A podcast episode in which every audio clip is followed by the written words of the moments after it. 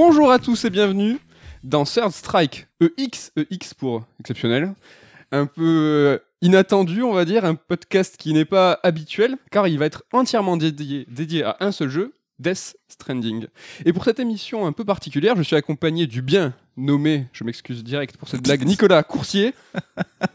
Salut, oui, effectivement, c'est fort à propos. Ouais, je suis désolé, mais j'étais obligé de le faire. Donc, euh, émission euh, entièrement dédiée, on sait pas du tout. On, on reste dans le strike quand même. Donc, euh, on a un conducteur, pas trop monté, mais on est chill. C'est va- un peu un strike de, de l'époque, un strike des débuts, quoi. Ouais. Donc, euh, on est dans une discussion, on va prendre point par point, mais pas de façon euh, ni chronologique, ni foulement informative.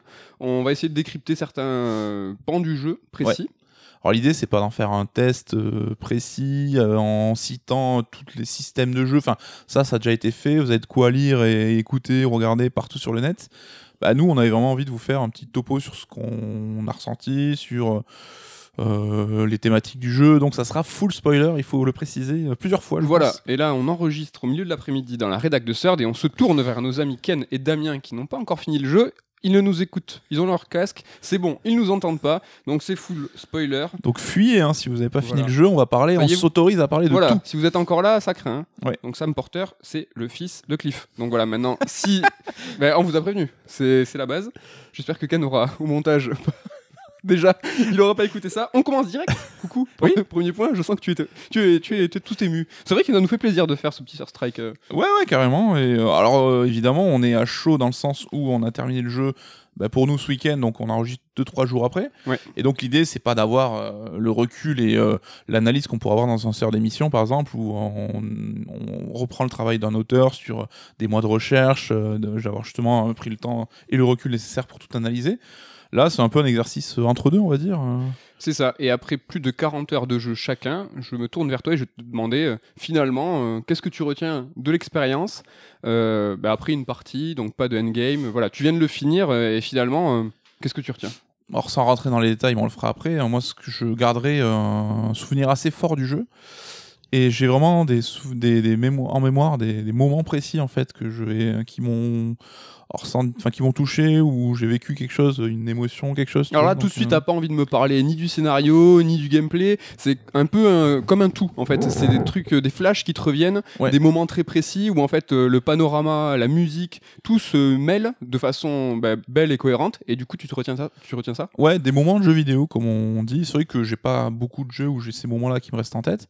Là, c'est ce qui s'est passé et euh, j'en garderai des souvenirs là-dessus, au-delà du gameplay, de la nouvelle euh, etc. C'est vraiment ce que je retiens au final. Ouais, c'est quelque chose qui est purement, moi je te rejoins à 2000%, qui est purement euh, sensitif en fait, qui va amener plusieurs émotions, le, le, la musique, etc. Et en fait, bah, on va pouvoir euh, balancer des exemples et c'est le plaisir de ce Sur Strike full spoiler.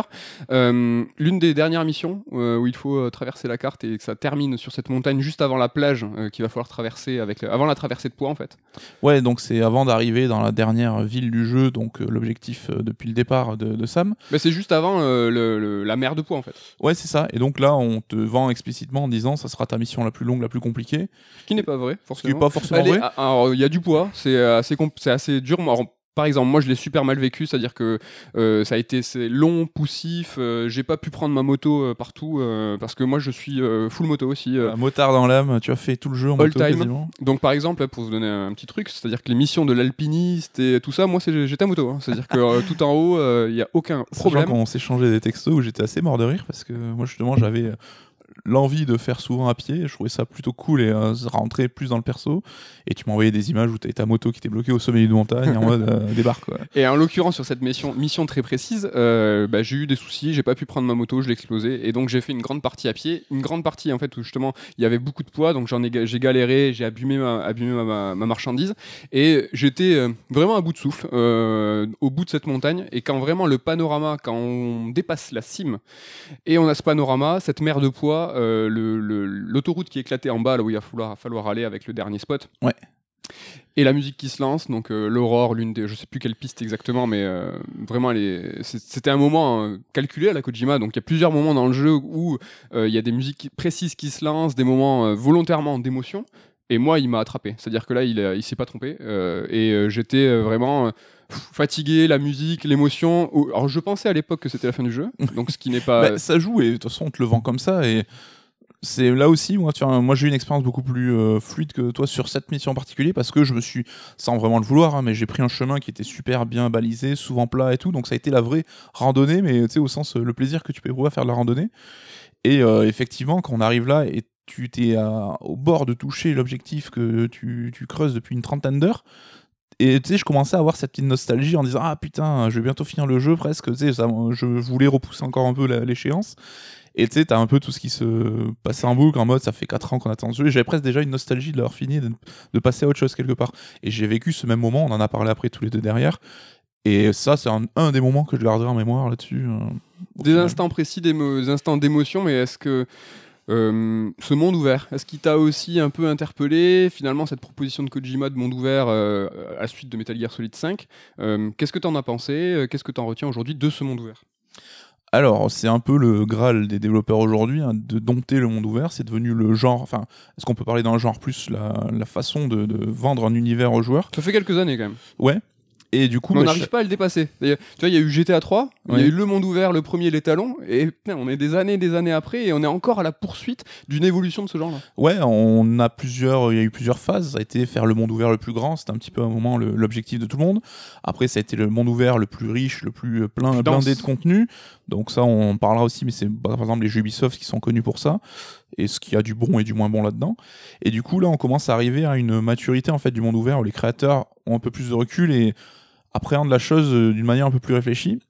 Et euh, là, on a clairement un monde ouvert qui est déjà superbe, euh, très grand, cohérent. Enfin, et euh, on va en parler tout de suite. En quoi il est différent d'un monde ouvert Ubisoft? C'est-à-dire qu'avec plein de spots partout, de, de petits icônes pour te dire qu'il y a des quêtes annexes, des, des quêtes secondaires, etc., c'est pas du tout le cas ici.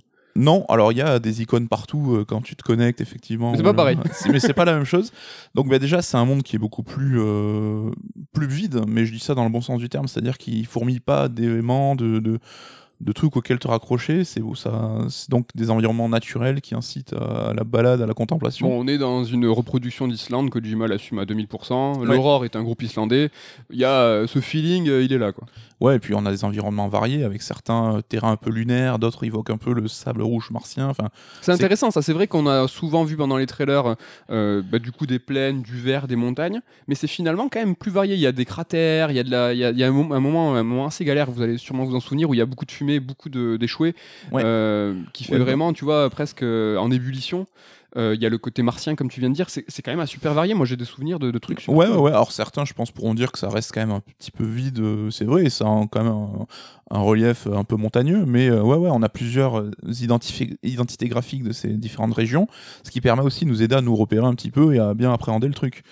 Et moi, ce qui m'a marqué dans le monde ouvert, c'est qu'on a ces jeux, bah, GTA, Assassin, où le joueur, il roule sur le monde, c'est-à-dire que le joueur, il va pouvoir progresser sans souci, enfin, à une vitesse élevée, les obstacles, il en a rien à foutre. Enfin, on peut traverser la carte avec une voiture dans GTA ou grimper sur tous les éléments dans Assassin. Et là, un peu comme dans Zelda Breath of the Wild, en fait, le joueur il subit le monde. Et pour la première fois, en fait, on doit bien analyser euh, et lire le monde. Donc, euh, chaque boss, chaque roche, chaque euh, relief dénivelé, ben, en, progressant, on doit le lire pour apprendre à, jouer avec et donc à choisir de l'arpenter ou pas l'arpenter parce que c'est un peu tout le propos du jeu aussi que tu peux ton expédition, tu peux la faire de manière assez libre en passant par les chemins que tu veux. Et souvent d'ailleurs, le jeu te mettra face à des choix où euh, soit tu traverses des zones avec des, des échoués, soit tu traverses des zones avec euh, les mules, ou alors tu auras une zone où ça sera plus safe, mais avec un relief plus accidenté et donc plus compliqué niveau euh, exploration. C'est exactement ça, et moi je l'ai pris comme tel, c'est-à-dire que le, terrain, je l'ai pris comme un adversaire, parce que tu vois, tu te prépares ta mission, tu te prépares au combat, tu te Ouais. prépares à affronter euh, ce terrain qui va être de toute façon hostile, qui te veut que du mal, et euh, il y a absolument euh, presque rien de plaisant à le traverser. Tu trouves du plaisir dans l'adversité, et c'est en, en l'ayant vaincu, et, et quand tu t'en sors, tu te dis, putain, en fait c'est beau, t'es presque Ouais. euh, valeureux après un combat.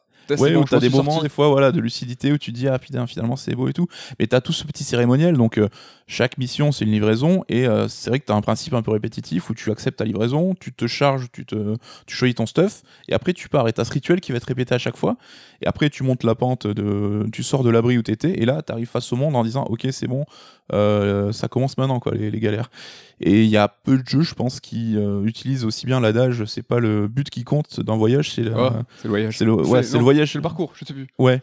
C'est Et ben là, voilà. Et je me suis retrouvé, moi, à être des fois focus, mais genre, tu sais, euh, le cul au bord de la chaise, en mode concentré, et juste à marcher, en fait. Rien d'autre. C'était pas, j'étais pas en train de viser, faire quelque chose qui demandait du skill, mais rien que de, de lire ce monde ouvert et d'apprendre à, à- à l'arpenter, ça demande de la concentration. Et d'autant plus quand t'as euh, des livraisons plus ou moins délicates à faire. Rien que de, de- de marcher dans ce monde-là, ben ça déjà, ça demande de l'implication Ouais, de la part du joueur. C'est quand même une épreuve. Le level design, c'est quelque chose qui est très important dans ce jeu. Et justement, la topographie euh, du monde, préparer euh, ces, ces missions, c'est quelque chose euh, qui est, qui est vraiment très important. Ouais. Et toi, toi, du ce- coup, c'est euh, et ce qui est intéressant, c'est que par exemple, tous les deux, on n'a pas la même façon de préparer les missions et euh, aussi, je crois qu'on s'est tous les deux volontairement sous-stuffés. C'est-à-dire que toi, euh, tu me dis si je me trompe, mais euh, c'est qu'à la fin du jeu où tu as vraiment calculé que tu, ah, tu pouvais tomber à la renverse et tout ça parce que de façon naturelle, toi, tu t'es dit, ben non, je vais me, je vais pas me charger au max. Et donc l'expérience de jeu peut être quand même ra- radicalement différente. Oui, parce que c'est vrai qu'on voit beaucoup de gifs, hein, des mecs qui aiment pas le jeu et euh, ils ont toutes les raisons du monde de pas l'aimer hein, s'ils accrochent pas, mais qui sont qui ont euh, 50 kilos de marchandises sur le dos. Enfin, ça demande plus de dextérité, plus de patience. Et là, c'est là où tu dois gérer aussi la gestion du poids en balançant à droite ou à gauche. Et c'est vrai que moi, j'ai eu euh, ces premières heures de jeu où euh, j'avais cette gestion-là sur les gâchettes et les airs, mais très vite, à chaque fois, je prenais un peu moins de poids que, que mon équipement du moment me le permettait. Et du coup, je progressais quand même beaucoup plus facilement, etc. Quoi. Et euh, juste sur le level design, c'est vrai Dis-moi. que c'est un des rares cas où tu le vois presque s'effacer. Et c'est pas comme dans beaucoup de jeux où tu dis bah, telle corniche, ok, ça m'amène à tel chemin. Là, on a balisé tel truc pour montrer que c'est un endroit où je peux sauter ou euh, quoi. Et là, tu l'oublies. Enfin, c'est d'un naturel déconcertant. Et euh, tout est level design un petit peu. C'est que tu peux euh, choisir, comme je le disais, d'arpenter n'importe quel chemin. Et je trouve qu'on voit cette transparence-là. Enfin, c'est assez rare. Et peut-être dans Zelda Breath of the Wild, on retrouve un petit peu ce sentiment. C'est ça, c'est que c'est un monde euh, vivant et cohérent qui, qui est, qui est régi par ses propres règles. Mm. Et je pense qu'on est vraiment au début de quelque chose où les, les joueurs ils vont euh, conjuguer avec euh, les possibilités. Et là, j'ai vu par exemple ce matin, euh, par exemple des mecs qui n'avaient pas de quoi faire un pont et qui ont mis euh, par exemple 5 échelles à côté et Mm. qui sont passés avec la moto, euh, tu vois, au-dessus d'un ravin. Et comme Breath of the Wild, des, des mois et des années après la sortie du jeu, on a vu des gens qui exploitaient le système.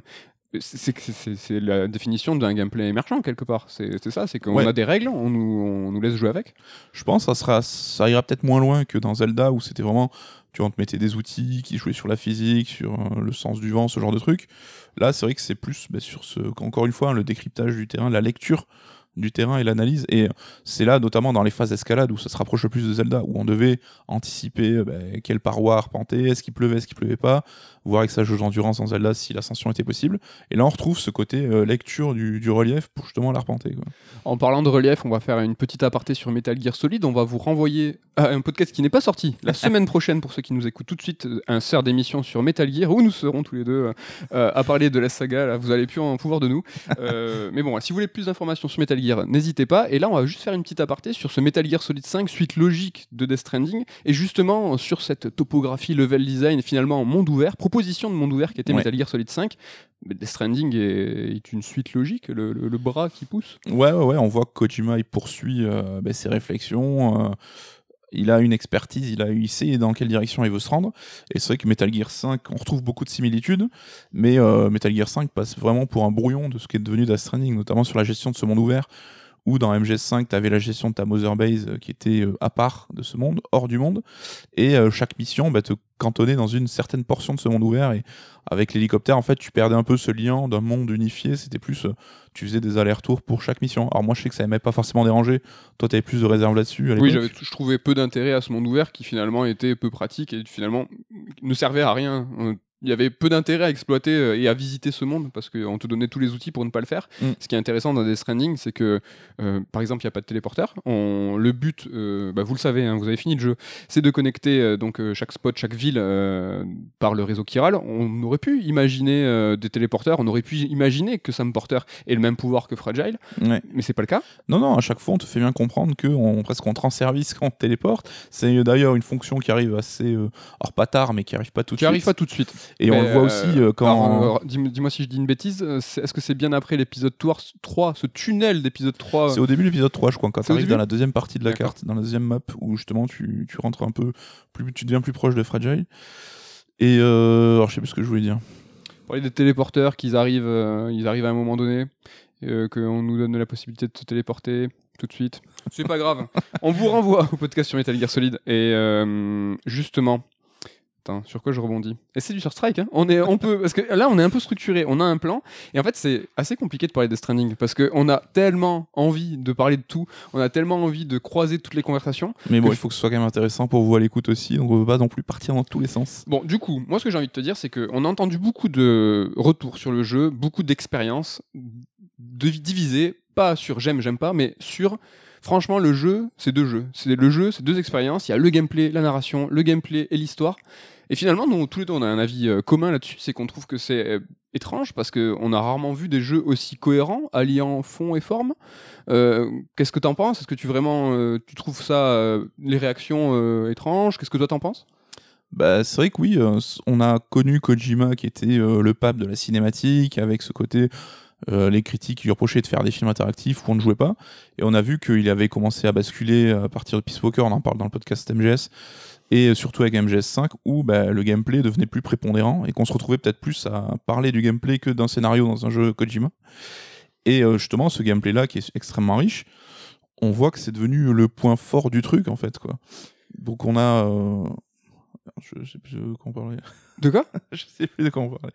Là, on parlait de, hum, du fait qu'il y ait euh, du gameplay d'un côté, du scénario de l'autre. Tu sais que finalement, on pouvait avoir deux expériences et dire Ah non, moi j'ai adoré le gameplay, ah moi j'ai adoré le scénario. C'est vrai que c'est deux choses qui sont radicalement distinctes, mais finalement. Euh, ouais. On a Ils sont bien liés. Voilà, ouais, c'est vrai que y a, on sentait des mecs presque gênés de kiffer un jeu Kojima qu'ils avaient du coup appris un peu à, détester euh, sa façon de voir les choses et qui du coup peut-être se sentaient presque obligés de dire ah mais j'aime bien le gameplay mais tout le reste me plaît pas. Alors que pour le coup, enfin, c'est un jeu qui est fait pour ceux qui ont envie de jouer manette en main parce que sur 42 heures moi, de durée de vie, tu passes énormément de temps manette en main à jouer et t'as quand même le côté, ben, euh, le scénario, les cinématiques qu'on attend de Kojima, et qui est, euh, je trouve, assez bien rythmé tout le long de l'aventure, et qui évidemment prend de plus en plus d'importance à la fin. Alors, sans parler de récompense, mais un peu, ben voilà, vous êtes fan de mes jeux, vous êtes allé jusque-là, ben, je, je, vous, je vous donne un peu ce que vous êtes venu chercher aussi. Hein. Le, la touche Kojima, moi ce que je trouve intéressant, c'est que euh, le gameplay est toujours en rapport avec le scénario, et euh, et les thématiques. C'est-à-dire que, bon, on va, on va y venir, euh, la thématique de la mort, qui est prépondérante, est traduite dans le jeu euh, par des features, enfin des, des, des gameplays, un gameplay de mort pas punitive, mais psychologiquement très importante. C'est-à-dire que voilà, vous le savez, quand un, échoué vous percute, que vous arrivez à la fin du, cycle avec le boss, il y a une néantisation et un grand cratère qui se forme. Euh, ça a peu de conséquences ou, très faiblement sur les, les, marchandises que vous portez, mais psychologiquement, c'est un truc de ouf. C'est-à-dire qu'on sait après coup qu'il y a peu d'impact peu parce qu'on ne peut pas détruire euh, un refuge ou une ville. Euh, mais finalement, on se pose la question, nous à la rédac, donc on y a tous joué. Et donc toi, tu n'es jamais mort par exemple. Tu as vraiment fait gaffe.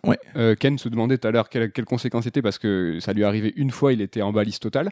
Donc dans les faits, il y, a peu de, y a peu de conséquences mais la mort, la façon dont elle est mise en scène, est traduite par le gameplay. Donc voilà, je retombe sur mes pas sur cette alliance parfaite des thématiques du gameplay et du scénario, qui est, pour le coup, moi je trouve euh, vraiment brillante. Oui, et puis tu as ce côté, bah, Kojima depuis le début, il dit qu'il veut mettre en valeur les liens qui unissent les personnages. Et là, évidemment, on a un personnage qui a du mal à se lier aux autres, à se connecter, qui finalement va apprendre à s'ouvrir et à, et à se faire euh, se rapprocher des gens, mais qui doit aussi connecter les villes entre elles. Enfin, il y a tout évidemment cette métaphore, comme il a expliqué de manière assez euh, explicite, sur bah, les réseaux sociaux où les gens aujourd'hui vivent un peu derrière des murs et euh, ont du mal à partager, à communiquer. Et donc là, bah, c'est clairement traduire ça en termes de gameplay. Quoi. Et donc c'est là où on dit que le fond et la forme se regroupent de manière assez rare dans un jeu. Mm, mm. c'est exactement ça. Euh, la mort, finalement, euh, c'est vrai que quand on a vu les premiers trailers, quand on a vu, euh, quand on a imaginé les premières thématiques se dessiner, c'est vrai qu'on a pensé tout de suite à la naissance, à la vie, à la paternité. Mais néanmoins, on, pour connaître un peu Kojima, on sait que sa phase de paternité, ça fait longtemps qu'il a dépassé. il, a, fait dans ses jeux ce qu'il fallait pour traduire euh, ce ressentiment, cette expérience de vie, euh, il est allé jusqu'à euh, mettre des jeux que ses enfants adoraient dans ses productions pour faire plaisir. Donc on parle de Monkey Ball, on parle de Smash Bros, etc. Escape. J'ai dit quoi? Monkey Ball. Ouais, ouais bah c'est des singes quoi. et, et donc du coup, finalement, quand on a eu des Stranding et qu'on lui finit, euh, c'est plus du tout, c'est pas du tout le cas. Euh, finalement, la thématique principale, c'est la mort. C'est que qu'elle est absolument partout. On vient de vous l'exposer, elle est dans le gameplay prépondé- prépondérante, elle est dans les thématiques et dans les personnages. Tu as eu une remarque aussi euh, sur euh, chaque perso qui finalement, en- l'équipe qui entoure Sam, en fait, ils sont tous morts. Ouais, ouais, d'une manière ou d'une autre, euh, bah, ils ont tous euh, été soit confrontés à la mort, soit clairement sont, se décrivent eux-mêmes comme morts. Alors, euh, ça peut avoir plusieurs sens dans, dans Death Stranding, vous l'avez compris. Donc on a Mama par exemple qui son corps euh, est mort mais son âme est vivante. On a Deadman qui Ouais, est un amalgame. Voilà, d'organes récupérés sur des morts en lui-même. On a Hartman bah, qui meurt physiquement toutes les 21 minutes, je crois. ça, ouais. Et en fait, c'est une thématique que tu retrouves à chaque fois. Et après, bon, là, peut-être qu'on suranalyse, mais c'est vrai que rien que dans le propos, le monde post-apocalyptique, l'humanité menacée, on voit que c'est pas un jeu très. Et est-ce que Kojima, justement, qui a bossé sur ce jeu après une période très difficile et son, ses embrouilles avec Konami, dont on a abondamment parlé, bah, je pense que c'était aussi peut-être une thérapie là-dessus. De... Toi, tu trouvais qu'il y avait une- un côté euh, dépressif au jeu avec euh, cette musique, cette ambiance, quelque chose qui était assez noir, assez, sombre. Moi, je suis tout à fait d'accord. euh, je vais un tout petit peu plus loin. Je me demande, finalement, il a plus de 50 ans. Mm. Euh, quand tu es un créateur, quand tu es un homme, tout bêtement, est-ce que finalement, à cet âge, tu commences, hormis les grands ango- angoissés de la vie, mais c'est quelque chose que tu commences à La mort, tu dis, bah oui, ça peut arriver, ça, je commence à devenir une personne du troisième âge. Ouais, c'est quelque chose qui peut commencer à, à l'angoisser. Et sans parler de mort physique, t'as aussi peut-être là une mort créative quand bah, il, approche peut-être aussi d'un âge de la retraite. C'était un challenge pour lui de Ouais. se relever de ça. Et on sait qu'un mec comme Kojima qui est très créatif, qui a envie de créer, ben, ça peut l'angoisser aussi de se dire bah, j'aurais peut-être plus les capacités pour continuer à faire mon boulot. Mais paradoxalement, je le sens en ce moment euh, revitalisé, tu vois. Et là, c'est rare, mais déjà, il commence à peine à évoquer à demi-mot la suite. On le sent plein d'idées. Alors, euh, est-ce que ça n'a pas été euh, bah, une période très difficile, mais qui peut-être la régénérer un peu créativement? Il s'est relevé. Après Konami, il s'est relevé d'une mort, de la mort de Solid Snake pour lui. Il a enterré la saga Metal Gear. Ouais, Il s'est relevé, il a créé une nouvelle chose, donc euh, quelque part il a déjà vaincu une fois. Donc c'est pour ça qu'on peut, il peut sembler qu'il y ait un regain de vie. C'est vrai que là il est euh, bah, gonflé à bloc. hein. Donc Ouais, ouais, ouais. Puis comme tu dis, enfin, on- c'est c'est pas la grosse ambiance, quoi. non, c'est pas la grosse ambiance, mais il y a des, aussi des messages super positifs euh, au-delà de la mort. euh, L'écologie, euh, tout bêtement, c'est vrai quelque chose qui est, qui est évoqué assez frontalement. C'est vrai que les messages dans dans Death Stranding sont pas subtils. Oui, il y en a des très évidents et euh, enfin l'écologie ça fait partie. Enfin aujourd'hui c'est vrai que c'est une thématique super en vogue et tant mieux enfin. Et là on voit clairement qu'il prend parti, mais euh, de toute façon enfin le jeu oppose clairement euh, l'homme à la nature, hein, comme on a pu le voir et, plein de Oui. fois, avec un homme qui démarre dans un environnement qui est, il est démuni face à cet environnement. Petit à petit, il va acquérir des, des outils et, euh, et augmenter son potentiel face à cette nature pour commencer à arriver à la dompter. Oui. Ce qui peut être, bah, c'est tout bêtement l'évolution de l'homme en accéléré, quoi. Et tout comme ça, tout comme euh, notre évolution à nous, on se rend compte que la technologie bah, nous facilite la vie et a beaucoup de côtés pratiques, mais ça peut avoir aussi des impacts négatifs. Et il y a un moment très clair dans le jeu où on te dit, bah, le cupide que tu as autour du cou qui permet de te connecter, bah, il a un défaut à l'intérieur et qui, euh, ce que tu fais, en fait, ça peut avoir des conséquences négatives et même causer un autre Death Stranding, en fait. Donc euh, la technologie, ouais, mais évidemment, euh, passer un certain seuil, ça peut devenir dangereux. Alors là, c'est vrai que c'est pas le message le plus subtil du jeu, mais bon. Alors, je suis, je suis d'accord et je rebondis sur justement plus la, la thématique politique, c'est-à-dire que ce jeu, à mon sens, euh, l'est euh, éminemment politique dans, son, dans ses thématiques et dans son gameplay, c'est-à-dire que ça traduit euh, politiquement, c'est vrai que, euh, bon, évidemment, l'analogie à la conquête de l'Ouest, euh, le fait que euh, le réseau qui râle, et tout bêtement, dis-moi ce que t'en penses, une analogie comparée à Internet, Oui, oui, oui. et Kojima nous met face à, euh, à l'effondrement possible, euh, à, au désastre écologique, etc., etc., etc. Sauf que dans le jeu, ce qu'il présente, lui, c'est un personnage qui va donner un second souffle de vie, une seconde chance à ces États-Unis-là par Internet. Donc lui, concrètement, dans son jeu, il n'est pas du tout dans la, euh, tu vois, euh, décroissance, il n'est pas du tout dans la, un petit peu, mais dans la décroissance un peu, mais plus dans l'internet. Pour lui, c'est une solution. C'est ça sa traduction, c'est que reconnecter les États-Unis sera quelque part euh, le salut. Mais tu viens de le dire. Ben, finalement, c'est dans- c'est par Internet que tu vois l'effondrement peut, peut aussi arriver. Et c'est là où je trouve que Kojima prend des risques. C'est-à-dire qu'il n'est pas dans une science-fiction de proposition où il va dire euh, ben voilà, moi je suis un créateur, je suis un artiste et je j'imagine, euh, tu vois, euh, j'anticipe l'avenir et mon jeu va vous proposer une alternative possible. Mhm. Il est plus quelque part dans la satire, c'est-à-dire qu'il il offre une vision négative et c'est à nous joueurs de décrypter et de dire ça j'en veux pas, ça j'en veux- ça, ça ça me ça me questionne et c'est quelque chose, c'est une prise de risque. Il peut tout à fait incompris. Oui, en prenant le risque justement que des gens le prennent trop au premier degré et n'arrivent pas à voir justement le côté plus satirique du message. quoi. Bah, c'est euh, c'est un peu la problématique. Il y a un autre exemple qui est assez euh, euh, fort, c'est toute cette, cette histoire de like en fait qui correspond tout bêtement à des points en fait. hein. tu gagnes des points en fait, non, tu gagnes des likes, Mm. qui est relié euh, donc à un système donc asynchrone en ligne. Ce qui est intéressant, c'est comme on vous l'a dit tout à l'heure, c'est que absolument tout est connecté. Donc là, le système de points qui est lié à la thématique du jeu, tout est, est super bien fait. Mais finalement, si tu prends ça au premier degré, tu te dis euh, non mais Kojima c'est un Twitter fag, euh, il prend euh, ses photos et puis il dans met le des like. likes comme sur Instagram Il et met sur des likes et Facebook. tout. Alors que si vous lisez un petit peu les mails, si vous essayez de vous pencher un petit peu sur tout, toute cette thématique, c'est vrai qu'il fait parler ses personnages. Il parle de tout ce qui est euh, ocytocine, euh, tout ce qui est euh, hormone du plaisir, de la récompense, et euh, il en crée. Alors c'est pas du tout évoqué dans le jeu, mais il en crée dans les mails, on, on le voit, il crée une, une maladie, une, une dépendance, c'est Mm. le laïcicine, un truc, euh, c'est un dérivé d'ocytocine, je crois. Et qui, C'est une hormone qui est liée au plaisir de recevoir du like. Ouais, mais le- justement. la laïcicine, je Ouais. sais pas exactement le terme, je peux, je peux me tromper. Mais qui, là, pour le coup, caché, dénonce clairement le truc, tu vois. Il dit euh, non, mais les likes, euh, vous Oui, le côté bien que. superficiel que ça peut avoir et le, la part trop importante que ça prend en nous. Quoi. Et c'est là le risque qu'il prend, c'est justement de pas être dans une SF de proposition, mais un peu dans une SF de satire. Il Après, peut, euh, euh, c'est vrai qu'on a bah, cette solution, comme tu dis, de reconnecter les individus et à travers les infrastructures comme Internet, bah, le monde. Mais on a aussi, bah, très souvent, à la fin, tu comprends que si le, le cataclysme n'a pas lieu tout de suite, il aura lieu tôt ou tard et euh, même plutôt à courte échéance. Il y a quand même une vision, une vision aussi un petit peu pessimiste en mode. euh, bah, on s'est sauvé pour le moment parce que ça vaut le coup de se battre pour la moindre minute en plus, pour les moindres connexions et liens que tu peux nouer. Mais euh, le, la finalité, à la fois, est un peu condamnée d'avance parce que une extension, une extinction, c'est toujours bah, des gens qui meurent, etc. Mais on te le vend aussi comme c'est un nouveau départ. Et euh, c'est cette, ce- ce- cette épée de Damoclès au-dessus de la tête qui euh, permet à la vie de, de- de toujours trouver d'autres solutions. De trouver son pour, euh, voilà, pour paraphraser. Et ce qui est intéressant aussi, c'est que donc ce jeu, à la fin, son épilogue qui est interminable, finit sur un chapitre qui prend part, qui prend, qui est en scène 15 jours avant la fin du jeu, et qui s'appelle, donc c'est le 16, 15, je sais plus, qui s'appelle donc le fameux Demain est un Et euh, bah, là, euh, clairement, on est dans l'invitation à la réflexion. Ouais. Toujours pas de, C'est un endgame, déjà, c'est un endgame de purement fonctionnel, c'est-à-dire que tu peux euh, continuer tes quêtes et pousser le 100% euh, juste avant la cinématique où justement ça, serait la fin, ça marquerait la fin du jeu. Bah, on sait que, enfin, il a dû avoir un œil hein, sur Rockstar et Red Dead. et s'il y a bien un jeu qui est notable par son endgame et son New Game Plus exceptionnel, c'est Red Dead 1. euh, et je ne spoil pas, mais Red Dead 2 euh, en propose un aussi. Euh, vraiment génial. Là, c'est le cas aussi. C'est qu'il y a un petit twist qui fait que c'est moins bien branlé, mais c'est quand même bien fait. Mais c'est pas tant scénaristiquement que c'est cohérent. C'est plus, ben, on va ouvrir une timeline. Là, vous avez vu une fin. Ben, allez, 15 jours avant. Allez, finalement, tiens, Oui, le cette- destin est entre tes mains. Voilà, cette période où tu sais qu'il peut rien t'arriver parce que tu sais déjà ce qui se passera après.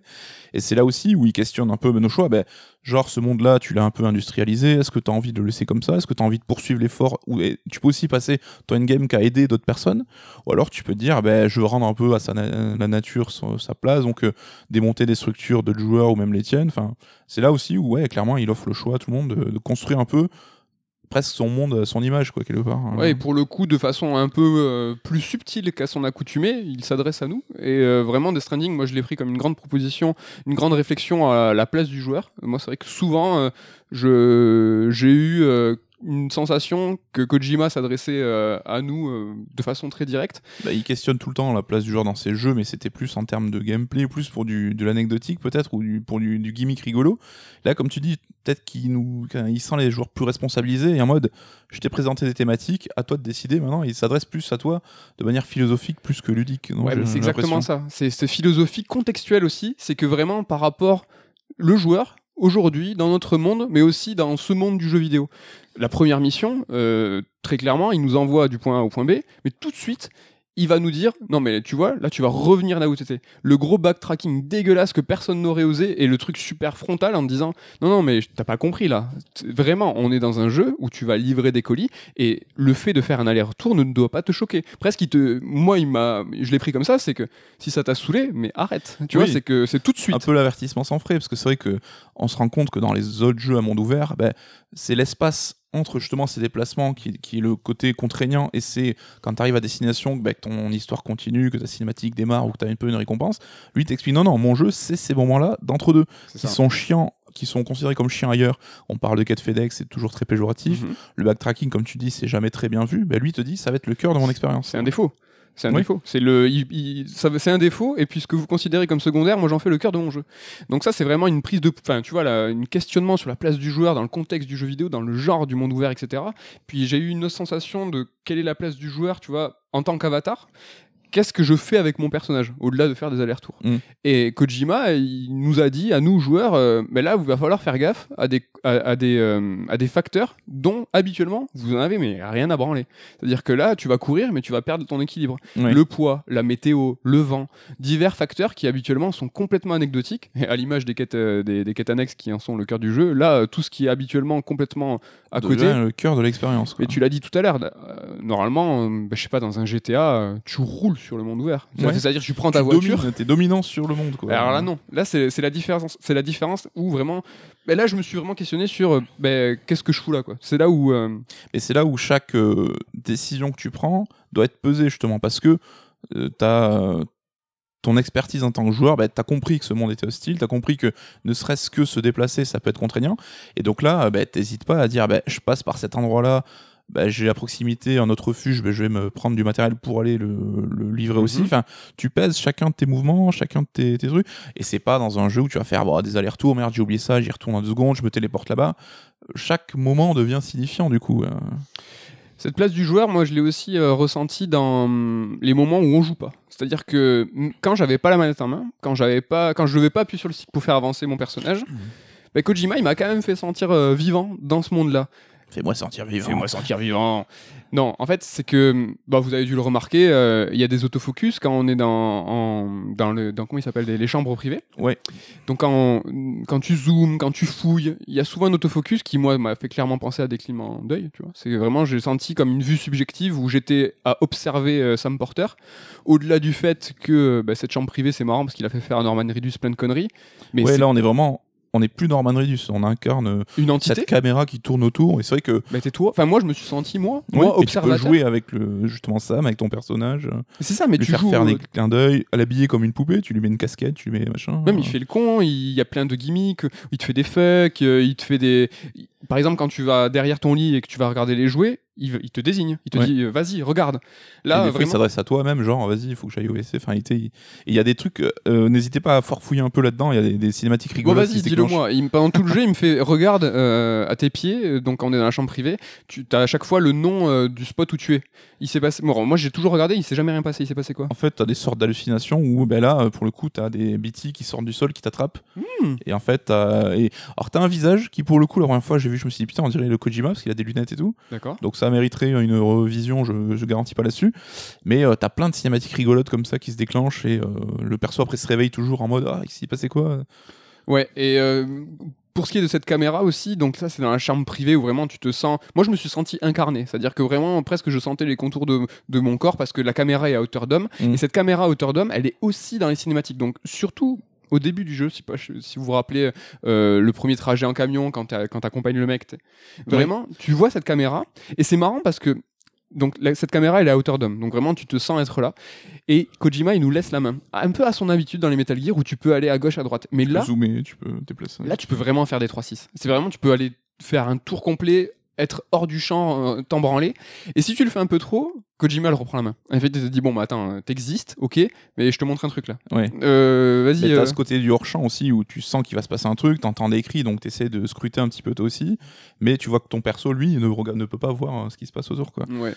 Et euh, on- pour faire un dernier pont sur cette place du joueur, on a parlé tout à l'heure de la mort et mm, symboliquement, j'ai senti qu'il y avait un questionnement sur cette place du joueur aussi, c'est sur euh, cette thématique, c'est l'inéductabilité de la mort. C'est qu'il nous place dans une situation euh, où on nous dit tout le jeu qu'on n'y arrivera pas, que c'est euh, sans fin, que de toute façon on va crever et que si on et, et que si on crève, il va y avoir des conséquences. Toi, Sam Porter, comme un élu, parce qu'on est des rapatriés, enfin on est euh, l'un des rapatriés, Ouais, Ou quelqu'un justement- qui a des pouvoirs spéciaux par rapport aux autres. Ouais, et justement, euh, tout le monde va crever, mais quand toi tu vas mourir, tu vas revenir et tu vas être témoin de ces conséquences qui de toute façon vont arriver.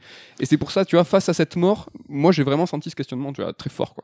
Bah, la première mission, c'est carrément d'aller euh, amener à crémation la personne que tu considères comme ta mère. Quoi. Donc, euh, Qui justement, pour l'empêcher d'aller dans ce, enfin, dans ce monde des morts, flottant, euh, latent, euh, où tu ne peux pas t'en extraire. Ouais. Donc euh, justement, on n'en a pas parlé parce qu'on va parler de la narration, on va parler de l'histoire. Mais c'est vrai que je sais pas si t'as eu. J'ai pas senti de notion trop de spiritualité sur la mort, la prévie et tout. C'est traité de manière très pragmatique quelque part. Hmm, oui, enfin frontal. parce Ouais, que ouais, il a- t'as il- pas de notion de paradis, d'enfer. Enfin, c'est pas traiter la mort sur le plan de la Je vois spiritualité. ce que tu veux dire, mais on hein. a quand même un monde, euh, tu vois, euh, superposé, un monde où t'as les morts qui n'arrivent pas, un, un purgatoire en fait, qui n'arrivent pas, tu vois, à trouver la paix.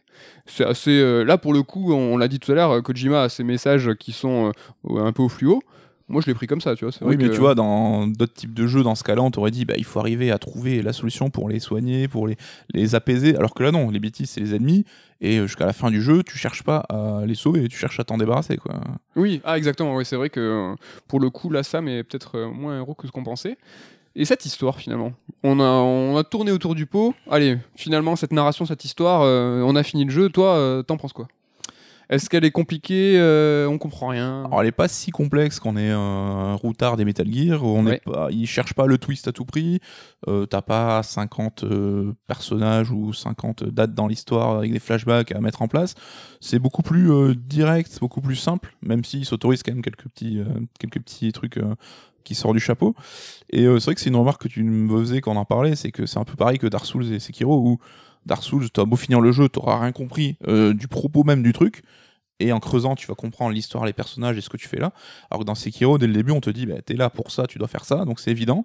Et tu peux quand même toujours creuser pour trouver euh, un peu, agrandir un peu le focus euh, et voir de quoi il en retourné. C'est ça, ça. Dans Death Stranding, dès le début, les enjeux sont clairs. On comprend ce qu'il faut faire. Il faut traverser les États-Unis ou ce qu'il en reste pour sauver plus ou moins le- les trois pelés qui restent. Néanmoins, enfin, il y a quand même beaucoup à creuser. Il y a, on l'a fini tous les deux. On pense avoir compris, euh, on va dire, une grosse partie de ce que ça raconte. C'est beaucoup plus clair finalement que tout ce qui a été, tu vois, tissé euh, avec euh, la grande saga Metal Gear, où finalement. Franchement, euh, pour le coup, on a fait un bouquin sans se la raconter, mais c'est assez, c'est velu. Oui, oui, oui. Là, dans Death Stranding, franchement, ça va. Néanmoins, il y a quand même, euh, de façon symbolique, si on veut creuser, se réfléchir, réfléchir tout ça, il y, a de quoi faire. Ouais, mais ouais. euh, c'est quand même plus clair, quoi.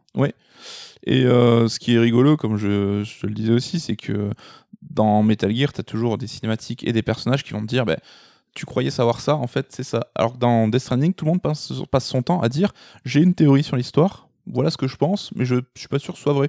Et à chaque fois, c'est un peu comme ça qu'il construit son truc. euh. Voilà, on pense à Deadman qui, au fil du jeu, est un peu, tu vois, le, le, le teubé de service qui est à côté de toi et qui apprend en même temps que toi, joueur, pas toi, Sam. Ouais. Si, toi, Sam aussi. Et qui, en fait, te dit Non, mais là, je suis en train de diguer, je laisse-moi chercher. Et petit à petit, c'est lui qui va dire Ah, mais j'ai trouvé ça. Eh, mais en fait, les bibis, ça sert à ça. Ouais. Et en fait, c'est. C'est lui, c'est notre sidekick en fait. C'est lui qui apprend en même temps que nous. Et c'est vrai que t'as toujours dans Kojima cette thématique du pantin où le héros, c'est le seul à rien connaître à l'histoire, il se fait manipuler par tout le monde. Là aussi, on n'évite pas euh, certaines personnes qui ont un agenda secret et que tu agis un peu euh, pour eux et contre toi en même temps sans le savoir. Mais je trouve que c'est beaucoup. euh, Enfin, les on gens est une tu équipe dis, à rien comprendre. Voilà, c'est que t'es moins euh, un peu le mec, un peu le bolos quoi, de service. Donc, euh, au final, je vais pas dire qu'on a tout compris, mais euh, Bah, L'histoire est quand même très plaisante. Je pense que c'est euh, surtout dans le côté science-fictionnel qui dépeint un univers original, ce qui n'est pas forcément toujours le cas dans le jeu vidéo. euh, des idées plutôt cool et ce qui est déjà le premier truc ludique, c'est un peu d'apprendre à comprendre ce monde-là, comment il, il est vécu, quel a été son passé. Quelles conséquences, enfin tu comprends les bêtises que ça vient de tel truc, etc. Donc remettre un peu les pièces dans l'ordre, mais bah, ce qui est plus marrant, c'est, à mon sens, hein, ça a été de reconnecter euh, tout ce qui a été montré en amont. Euh, tout ce que, tous les trailers qui ont été montrés par Kojima, parce que franchement, c'est une prouesse qu'il a fait dès le premier trailer euh, en 2016, si je dis pas de bêtises. Euh, il y avait tout, c'est-à-dire Mhm. qu'il y avait tout, et c'était hallucinant. De la fin du jeu avec le nombril qui est en forme de croix, les menottes, il y avait tout. Et, Ouais, ouais. en fait, qui, alors, on saura peut-être jamais s'il a façonné autour de ce trailer ou s'il avait déjà tout. Mais moi, ce que je me suis beaucoup amusé, c'est de me dire, euh, bon, bah, du coup, euh, qu'est-ce qui était dans le trailer, qu'est-ce qui était pas, qu'est-ce que j'avais pas compris, qu'est-ce que donc on n'avait pas vu ce fameux trailer de 7 minutes Ouais, spoilant. le euh, launch trailer qui, c'est vrai, pour le coup, on dévoile un peu trop. Mais euh, c'est vrai que oui, euh, il avait euh, beaucoup montré des choses qui se passent au tout début du jeu en fait. Et Ouais. c'est vrai que t'as ce côté rigolo en disant ah putain, hein, ce que tu m'as montré en fait c'était que le début alors qu'on Et je- pouvait se projeter en disant c'est euh, des trucs importants. euh. Exactement. Et moi, je me suis vraiment amusé à le faire. Et je pense que Kojima s'en amuse. euh, parce que l'un, la fin du chapitre, alors je vais dire des bêtises, peut-être, je sais pas, 13 ou 14, quand on est sur la plage et qu'on est le, le Sam tout bleu là, Oui. et qui se tire une balle, et que le jeu se termine après euh, un générique sur un donc, euh, fond noir euh, logo Death Stranding, où pendant, on a tous, mentez pas, on a tous cru que c'était la fin du jeu. Et vraiment, là, à la seconde, je me suis dit, putain, le bâtard, il, Il nous avait montré. la fin du jeu. Et donc le jeu continue. Et tu vois, euh, je pense que même lui, il sait que euh, ce qui va nous faire le plus délirer, fan de Kojima, nous, c'est se dire euh, non mais qu'est-ce que c'est quoi les pistes que tu avais mis, Ouais, c'est quoi ouais, les cailloux blancs? derrière. euh. Et euh, il, est- il a trippé, euh, il a trippé avec ça jusqu'à la fin quoi. Mais euh, moi là, là où j'ai quelques réserves sur l'histoire, c'est plus sur le côté narration. Ouais. Alors, euh, c'est un jeu qui est plus, beaucoup plus long que n'importe quel Metal Gear, à part le 5 justement. Donc le rythme, je trouvais meilleur que dans MGS5. Sur euh, les cinématiques sont mieux éparpillées. Euh, quand même, tu as des informations sur l'histoire régulièrement. Mais euh, je trouve qu'il se, se répète pas mal sur beaucoup d'éléments. Alors, comme on disait, c'est que nous, on a fait le jeu en une semaine, dix jours. Un mec qui fait un jeu de 40 heures, un mec qui a pas forcément le temps comme nous de s'investir à fond, il fera sur peut-être un mois, deux mois, six mois. Donc, euh, c'est peut-être paraître pas anormal qu'on te répète des informations. On cherche pas à le pardonner, mais là clairement, euh, tu vois, sur une semaine, des fois d'avoir des petits reminders c'est sympa, mais euh, un joueur, tu vois, euh, qui a une vie et pour qui c'est pas le métier, c'est peut-être cool pour lui d'avoir des fois une petite, un, un petit rappel sur ce personnage ou que finalement, tu sais, les bibis c'est ça ou Mais c'est vrai que je trouvais presque superflu d'avoir cette longue cinématique sur Et où on te montre euh, ce qui s'est passé d'un autre point de vue euh, au moment où ça a basculé pour lui. Ce qu'on avait déjà vu dans toutes les cinématiques, des souvenirs Ouais, de moi j'ai trouvé ça excellent parce que c'est la base du changement de point de vue quoi. C'est qu'on Ouais. nous- fait incarner autre chose. Mais je, enfin, tu vois, je me disais presque c'est bon, on a compris. Enfin, reste subtil, laisse des gaps entre les, les moments, tu vois, pour qu'on se, peut-être qu'on se construit un peu notre propre truc. Je trouve qu'il mettait un peu trop les points sur les i parfois hein, là-dessus, Ouais. quoi. Et cette narration à la Metal Gear, euh, bon, dès les premiers Metal Gear avec des gros tunnels, on parle de Metal Gear Solid 2 avec des, des minutes et des minutes, plus maîtrisé. C'est vrai que euh, au début, euh, les cinématiques euh, sont un peu plus courtes. Petite parenthèse, moi j'ai trouvé brillant tout à l'heure, on parlait des trailers, qui Kojima commence le jeu littéralement en nous faisant enchaîner tous les trailers. Ouais. C'est-à-dire que tout ce qu'il nous avait montré, au bout d'une heure, en fait, tu t'es tapé tous les trailers. Et euh, il fait, ok, en fait, c'est bon, on commence à jouer maintenant. Et du coup, t'es plein de questions, t'es impatient de connaître la suite, quoi. Donc sur ces cinéma- cinématiques, sur cette euh, Kojima qui nous raconte des histoires, euh, c'est à mon sens un peu mieux maîtrisé. Et les vannes, petit à petit, plus le jeu continue, plus les heures passent, et plus euh, Kojima qui est en train de bouillir, il fait allez putain. Oui. Il faut que ça sorte euh, avec un chapitre 9 où il fait euh, j'en ai marre. et euh, le jeu se finit avec des, des tunnels un peu plus longs de cinématiques. Oui, clairement, les 6-7 dernières heures, il y a énormément de cinématiques, mais il a quand même, il t'a quand même offert une trentaine d'heures de gameplay avant. Tu as vu les euh, proportions hein, sur euh, une moyenne de finir le jeu en 40 heures, on est sur 7 heures de, de cinématique. Ouais, a priori, d'après ce que j'ai vu sur YouTube, machin. Mais euh, c'est vrai qu'il y a des moments, il y a des cinématiques qui arrivent vers le dernier tiers du jeu. On s'est dit ça, typiquement, c'était une cinématique qu'il aurait mis au milieu d'MGS où il te pose d'autres questions, il renouvelle des enjeux. Et là, on sent qu'il a clairement gardé ça pour la, fin, la partie un peu finale, où évidemment, seuls ceux qui iront vraiment intéressés iront au bout. Quoi. Euh, Et cet épisode 9 où vraiment, moi je vois comme tu vois euh, Kojima qui, qui, explose et qui peut plus se retenir, où on a la scène cheesy euh, où il court sur la plage, où euh, il y a les petites Kojimasqueries juste avant, où là euh, il en peut plus. Qu'est-ce que t'en as pensé toi de cette euh, pas cet endgame, mais ce j'en peux plus, euh, putain allez, je vous le donne, je suis ce- celui que je suis en fait. Alors je trouve par contre en tant que pur réalisateur, il s'est beaucoup bonifié avec l'âge et il Oui. est beaucoup plus dans la sobriété, dans la maîtrise Ouais. aujourd'hui. C'était déjà le cas d'un MGS5 avec ce parti pris de caméra à l'épaule qu'il avait adopté pendant tout le jeu. Donc euh, on a moins ce côté pur cheesy de par le côté cinématique. Mais c'est vrai qu'il y a des moments où tu as l'impression qu'il dit ah ça je peux pas m'en empêcher. Donc euh, évidemment ce moment un petit peu gênant sur la plage, bah, ça on en avait peut-être beaucoup plus dans MGS. Oui. Donc ça va, on peut pas, c'est pas non plus. euh, Le codec aussi, euh, le codec. Tu vois, je fais même pas exprès. Bah, mais, ça- il y a écrit codec explicitement. hein. Putain, même pas fait. Ouais, ouais. Mais il peut pas s'en empêcher, tu vois. C'est qu'il faut que les personnages soient en contact tout le temps avec toi, il faut qu'ils puissent te raconter leur life. Alors là, il le fait plus par mail où il, il va raconter des bouts de vie, il va, il va façonner en fait son monde et, et il va faire vivre ses personnages euh, par des mails. Moi, j'ai trouvé excellent parce qu'en fait, tu vas pouvoir apprendre. euh, à comprendre le monde après le, ce post- ce post-apocalyptique en fait c'est quoi? Ouais, il y a fait, plein par ce mail intéressantes, ouais. Mais t'as, comme tu dis, les mails, t'as le codec, le codec en tant que tel, qui t'interrompt la, la progression.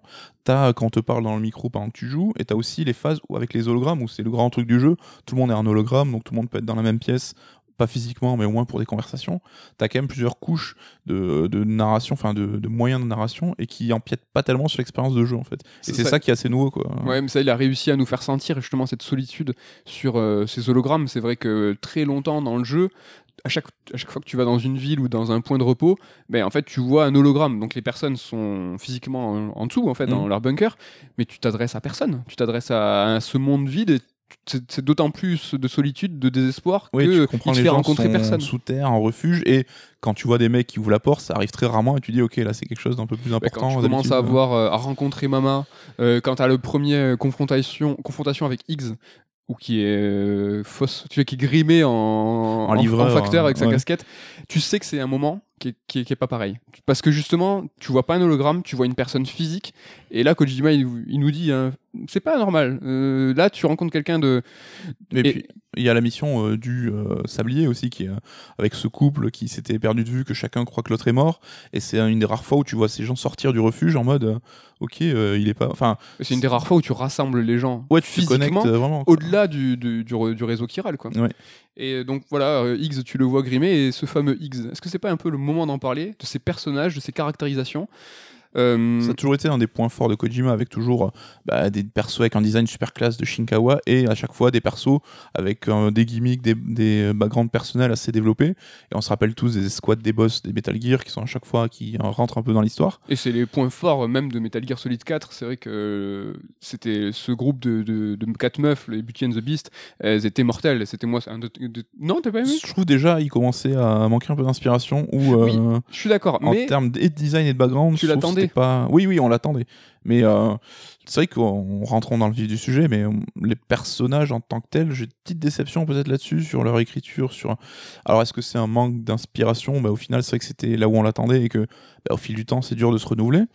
Moi, je pense qu'il a voulu faire passer pour chaque euh, personnage un message précis, avec une thématique euh, forte. Néanmoins, au final, je pense qu'il y en a trop. Et euh, il aurait pu en rassembler, en fusionner. Par exemple, tu vois, Hartman, je trouve que c'est super touchant ce qu'il a fait. Euh, la rencontre, euh, on le voit avec le sablier, justement, que c'est 21 minutes.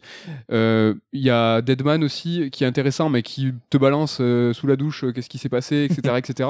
C'est vrai que je, trouve qu'il aurait, ça aurait mérité peut-être d'être plus concentré Ouais. et que qu'il soit plus clair sur un moins de personnages. Fragile, je la trouve super bien traitée en revanche. Ouais, c'est un perso super bien écrit. Euh, Cliff, évidemment, qui reste, je pense, le personnage le plus intéressant du jeu. Je pense qu'on est d'accord là-dessus. Et là, c'est brillant, c'est que tout le jeu pendant 40 heures, il nous en parle pas, Ouais. il nous montre pas. On, on a des vieux, euh, des vieilles scènes de guerre et moi, mais vraiment, jusque très tardivement, je me suis dit, mais ça va être son, ça va être un pétard mouillé, Cliff. Tu vois, qu'est-ce qu'il va en faire? C'est vrai que il- d'un moment, tu dis, mais quand c'est que ça embraye là-dessus, tu vois? Et oui, parce que donc tu as le fameux épisode euh, par personnage. Euh, et là, en fait, c'est vrai qu'il arrive à faire monter ça en puissance avec une acmé à la fin, justement, avec les révélations, le coup du père, etc. Et finalement, c'est pas du tout euh, une déception. Et, Et euh, il arrive à faire des persos nuancés qui sont pas manichéens. Bon, ça, on a l'habitude avec lui.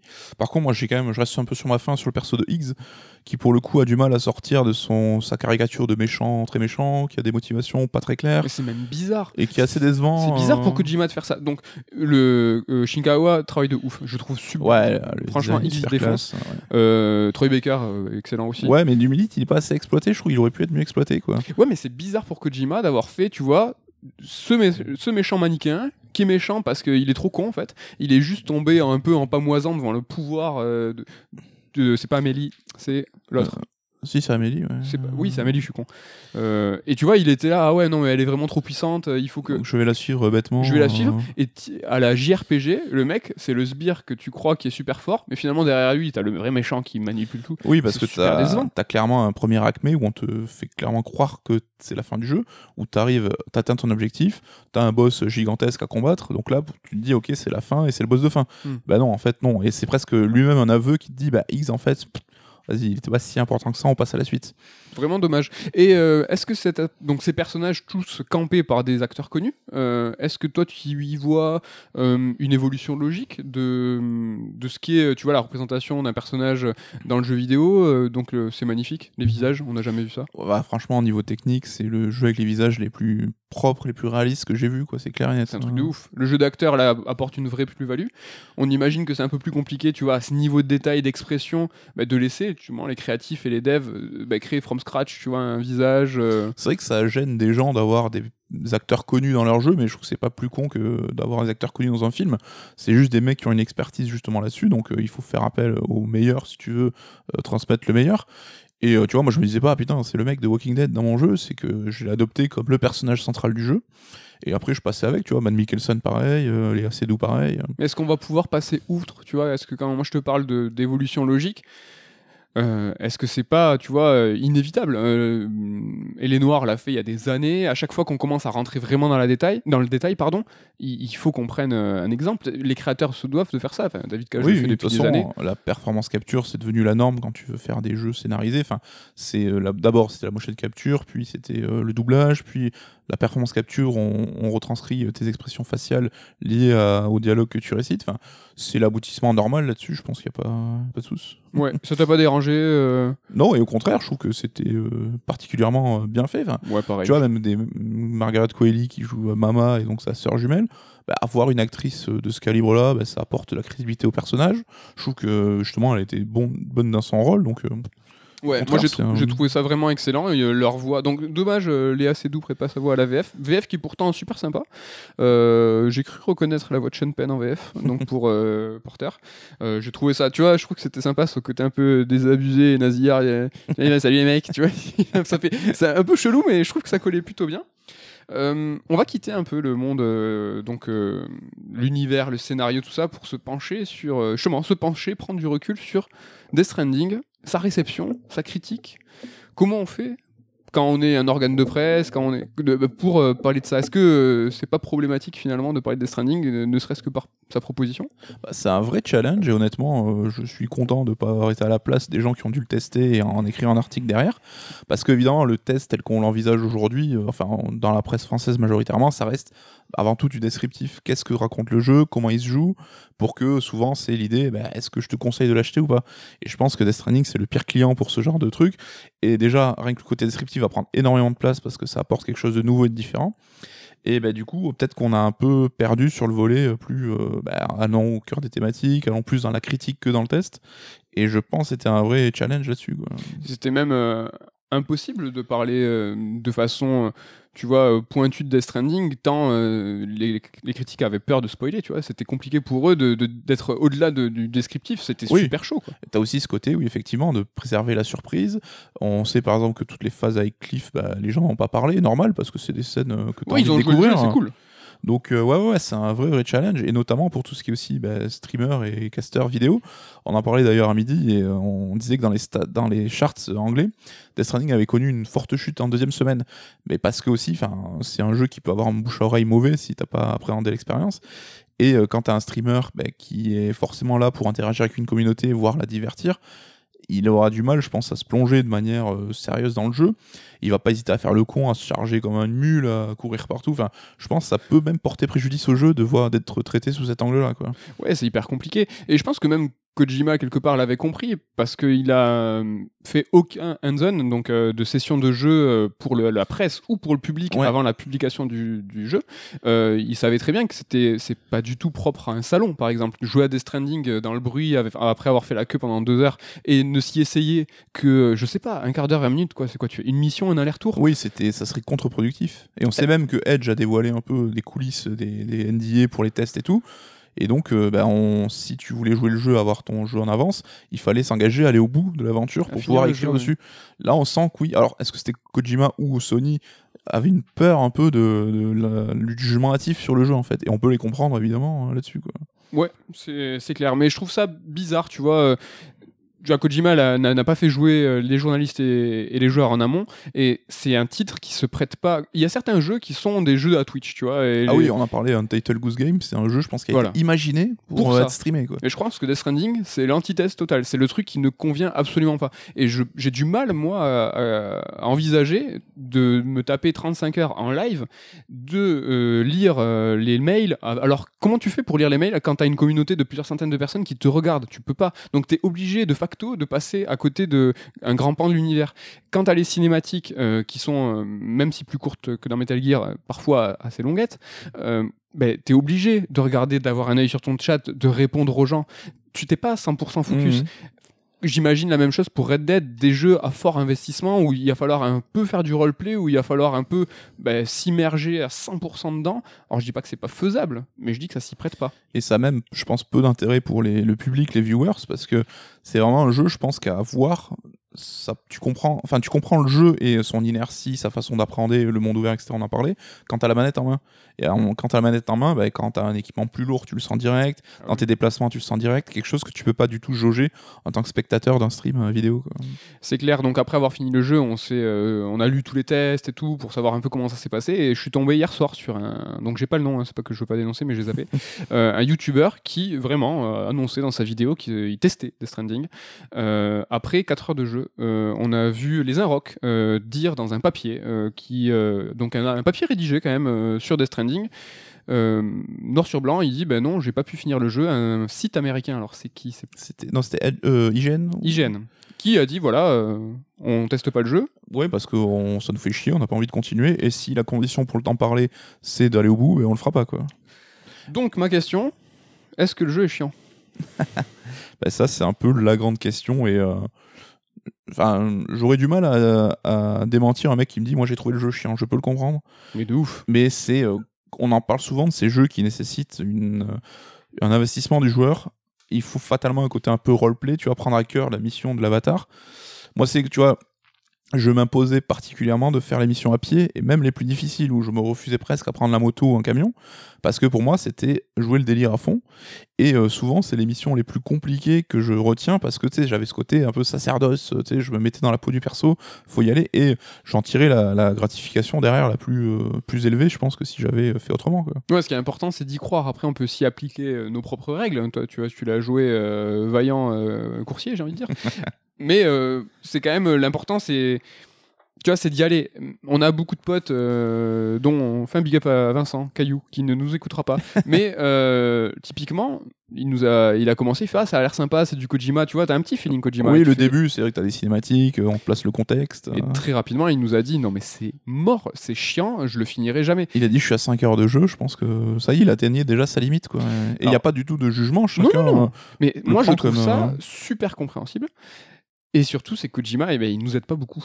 Euh, ni eux, ni nous. Euh, euh, le début du jeu, il faut le dire, est assez poussif. On est assommé littéralement par une quantité de features, de possibilités. d'informations, que ce soit à l'écrit, à l'oral, et avec notamment des polices d'écriture qui sont vraiment très petites, et une carte qui est très très peu lisible en fait. Ça, c'est vraiment un gros défaut du jeu. Ah ouais, mais on voit rien. Enfin, on a l'impression d'être sur les débuts de la Xbox 360 et sur Dead Rising, où on n'a pas de, à l'époque, où on n'avait pas de télé HD. Alors là, oui, voilà, il faut, il faut une grande télé. Moi, on se marrait parce qu'on s'est tous un peu rapprochés de l'écran pour pouvoir euh, louper aucune information. Ah, moi, je me suis tapé un délire où je t'ai envoyé une photo de, mon, de ma télé. euh, je te disais, mais regarde, il y a que en bas à droite où il n'y a pas d'information. Enfin, on- le mec est Jap, quoi. C'est qu'il a ses codes du graphisme, donc on sait bien que les magazines japonais, et même l'ensemble du ce qui est graphisme nippon, est très surchargé. Eux, Ils adorent ça, quoi. Euh, là, pour le coup, il a pas, il s'est pas dit, je vais faire un jeu pas international. quoi.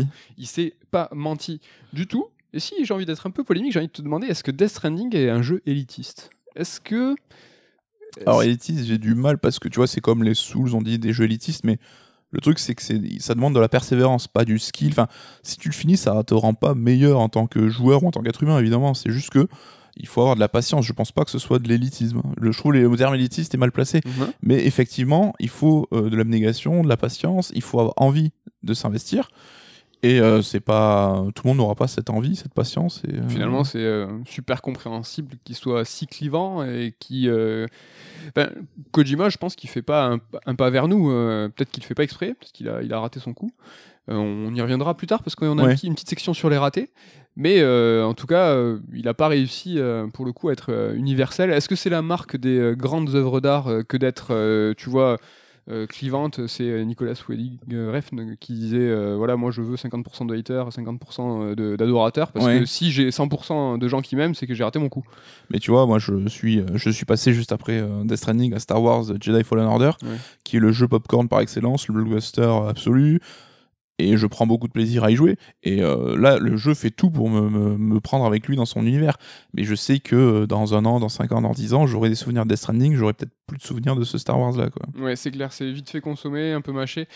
Après, voilà, c'est à chacun de voir s'il veut y investir du temps, de la volonté. Euh, Et puis chacun a sa vision de ce que doit être un jeu vidéo. Tu Bien vois, il y a des gens, c'est le gameplay avant tout, d'autres, c'est vivre une histoire, une aventure, d'autres, c'est euh, l'émotion. Enfin, il n'y a pas une bonne façon de faire du jeu vidéo. Quoi, donc, Ouais. euh, Mais moi, personnellement, je garde en mémoire les œuvres euh, où j'ai mis beaucoup du mien. Et euh, donc, j'ai parlé longuement de Red Dead et vous savez à quel point je l'aime. Mais par exemple, il y a des livres de, ou des comics de Neil Gaiman où j'ai vraiment eu du mal et c'est- j'ai dû me forcer. Mhm. Et c'est qu'après, tu vois, vraiment avoir lutté que j'ai traversé, j'ai passé un cap, euh, j'ai eu un déclic et j'ai pu apprécier tu vois, toute la qualité euh, et c'est arrivé sur nombre de jeux et donc sur Outer Wilds, spoiler, il sera dans mes tops et c'est ce genre de jeu Sekiro évidemment. Donc moi j'ai un top 3 cette année qui euh, qui est là-dedans, qui est euh, ouais. plus c'est alchimique en fait, c'est que plus il y a rien, il y a tout qui se transforme et plus tu donnes, plus tu vas avoir un backdraft de bonheur euh, équivalent. quoi. Et comme tu dis, il faut avoir des déclics. Moi, je te l'ai dit, mais je me sais que quand j'ai capté que à- une, une pression sur le bouton X permettait de sélectionner et une longue pression permettait de valider, Ouais, après ça m'a débloqué tout et je me suis dit ok c'est bon, je comprends. Il faut que tu comprennes comment le, ce que le jeu veut, donc tu que tu arrives à parler le même langage et c'est à partir de là je pense où tu vas euh, tu vas t'investir parce que par exemple toi tu avais eu un début d'aventure assez heurté et t'étais presque énervé hein, quand on en Ah ouais, moi, hein. j'étais super saoulé parce qu'en fait, euh, bah, j'aime j'aime les, jeux de Kojima et euh, en fait, euh, les premières heures, c'est comme s'il me parlait et que je le comprenais pas. Oui. Il, il me parlait une, euh, un langage différent. Donc, t'étais et- frustré, Et, quoi, en tu fait, ouais, j'avais de, de la frustration et, et du coup de l'énervement qui a commencé à naître. Et il y a eu un déclic, donc ce fameux épisode 3 euh, qui est l'aboutissement de ce tutoriel géant. Tutoriel. Ouais, l'épisode 3 c'est presque un tiers du jeu quoi, il est très très long. énorme. et- Et c'est là où vraiment, au milieu de cet épisode, où je me suis dit, ouais, bon, ok, c'est bon, j'ai capté un déclic franc, mais vraiment, hein, du tout au, tout au rien. Ouais. Et je dis, ok, c'est bon, j'ai c'est bon, j'ai compris ta langue, euh, je vois ce que tu veux dire, mais euh, franchement, c'était. euh, C'était compliqué. c'était chiant.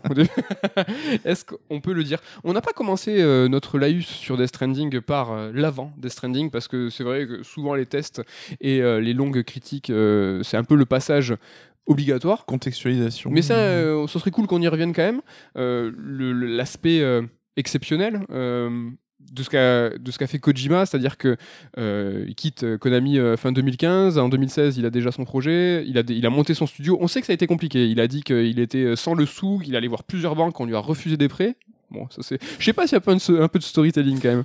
Forcément peut-être un peu, mais Bref, une banque lui dit oui, il lève de l'argent, il monte son studio et la belle histoire. Donc Sony euh, signe avec lui un deal en seconde partie.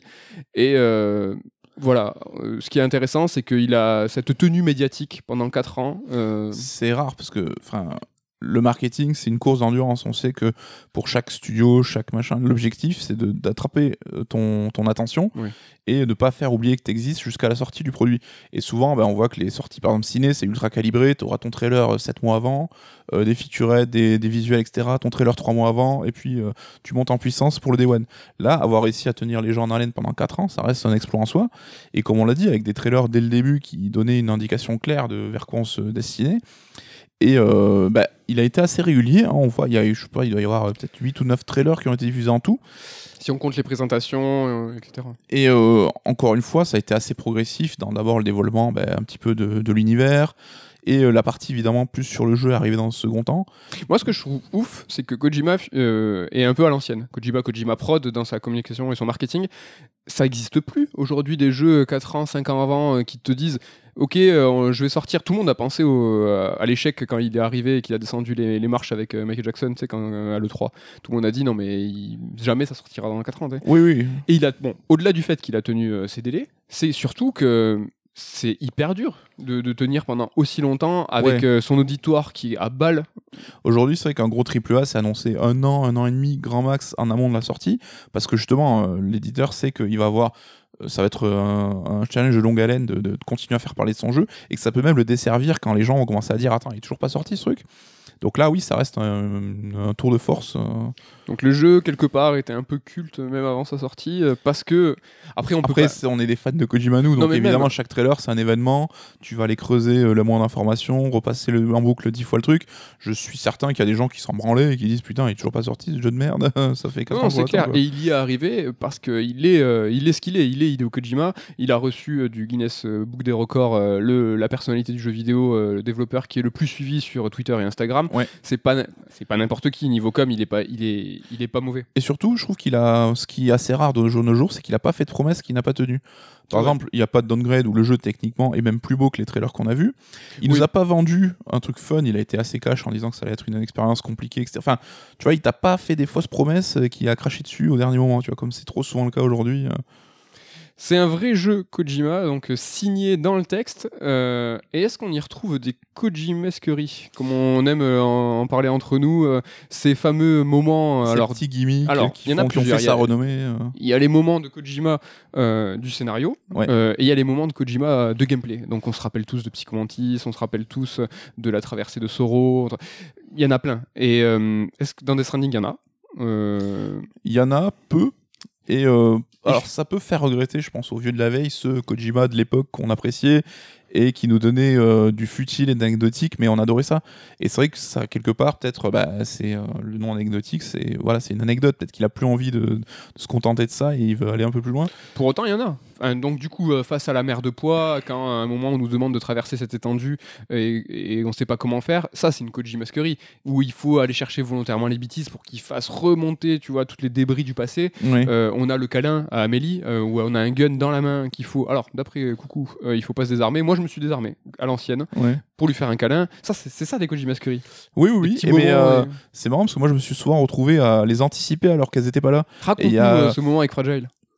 C'est ça le colis, non? Ouais, alors tu- euh, justement, quand euh, Higgs se déguise pour te filer une bombe, bah, tu te dis, ok, euh, enfin, je, me Ah non, je me suis tu t'es senti malin. Je et- me suis pris pour plus intelligent Et que donc, je euh, disant. t'es allé dans les menus, sachez qu'on peut savoir donc euh, la destination, l'origine du colis, et là, tu as vu que c'était. Voilà, donc tu vois, tu traces un peu l'origine du colis, tu vois que c'est Higgs. Après, il clignote en rouge, donc évidemment que j'étais pas malin, c'était marqué au fer blanc, quoi. Donc je- tu Tu l'avais reconnu. En fait, tu le reconnais là où tout le monde l'a reconnu, évidemment.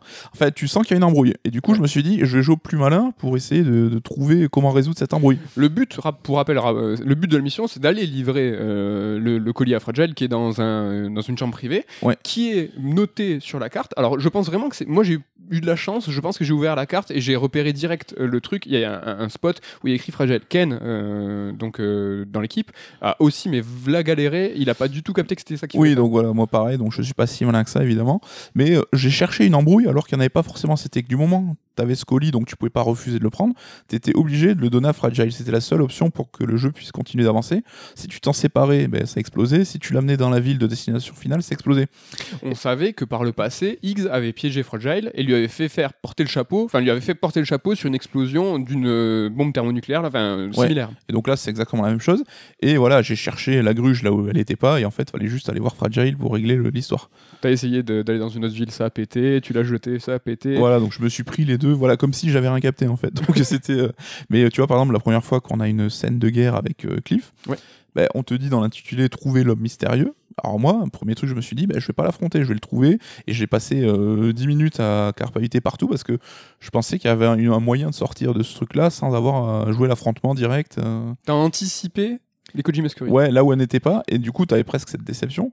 Mais est-ce que c'est pas plus mal? Parce qu'au final, ces Kojima Scurry, quand elles existent, Mm. je trouve que ça marche plus trop sur moi. Ouais. On a par exemple euh, bah, l'autocitation qui fait partie clairement du, du délire Kojima et qu'on a à toutes les étapes. Là, il y a des moments euh, clairs d'autocitation qui sont très peu nombreux, Mm. mais que j'ai trouvé pas réussi. On a le combat avec Higgs où on a les barres de vie qui s'affichent euh, comme un jeu de baston qui reprend clairement la combat de fin de MGS4. Qui reprend aussi la fin de tous les Metal Gear, la confrontation entre deux hommes torse nu. Bon là ils sont pas torse poil, mais c'est son grand classique. Ouais, le côté là, baston viril, etc. On a aussi le fameux Amélie qui t'explique, mais non, mais mon, mon, mon nom c'est Am euh, en français, euh, Lai c'est un mensonge.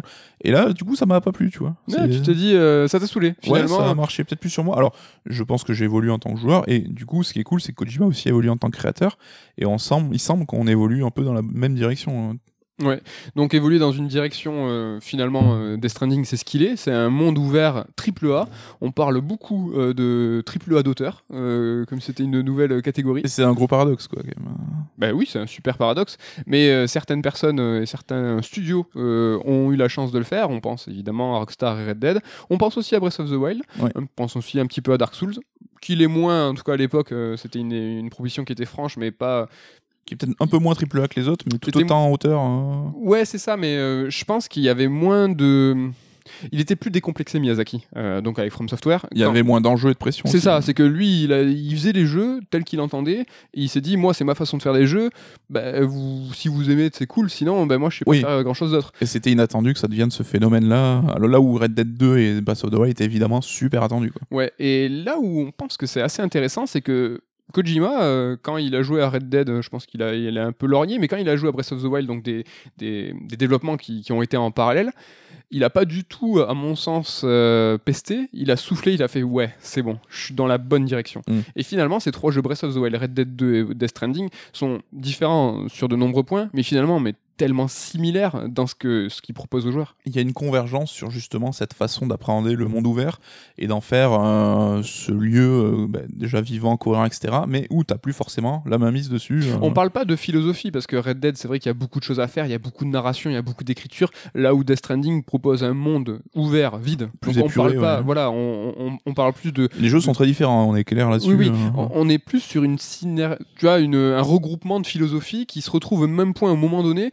où tu as ces fameux triple A d'auteurs qui arrivent à, à une année, en 2019, en disant Ok, qu'est-ce que c'est? Ah On putain, mais en fait, c'est la même chose. on te fait une proposition et euh, les auteurs choisissent de volontairement ne pas faire les concessions qui sont attendues habituellement et du coup qui rend l'expérience ben, différente et parfois un peu aride. quoi. Ouais. Et là où on a pu voir aussi des similarités, c'est dans ce fameux mode euh, en ligne, ce, solo- ce, ce mode multi-asynchrone. C'est clairement un héritage de ce qui arrive avec Dark Souls, euh, etc. et qui est repris dans beaucoup beaucoup de jeux. Et là, Kojima, je trouve, c'est peut-être le seul qui a réussi à, aller un peu plus loin que la formule habituelle, là où les autres la singent peut-être un peu de façon euh, bête et méchante. Alors Dark Souls, ce qui était intéressant dès le début, c'est qu'il y avait du sens, c'est-à-dire que vraiment en ligne, il y avait plusieurs. euh, bon, on va pas rentrer dans le détail pour ceux qui n'aiment pas et qui ne connaissent pas Dark Souls, mais il y a plusieurs euh, euh, élus en fait, où chaque joueur est, euh, est un cadavre, on va dire, et donc il y a du sens au fait que euh, tous les joueurs sont une tentative de trouver, tu vois, le salut en allant tuer le grand méchant. Mm.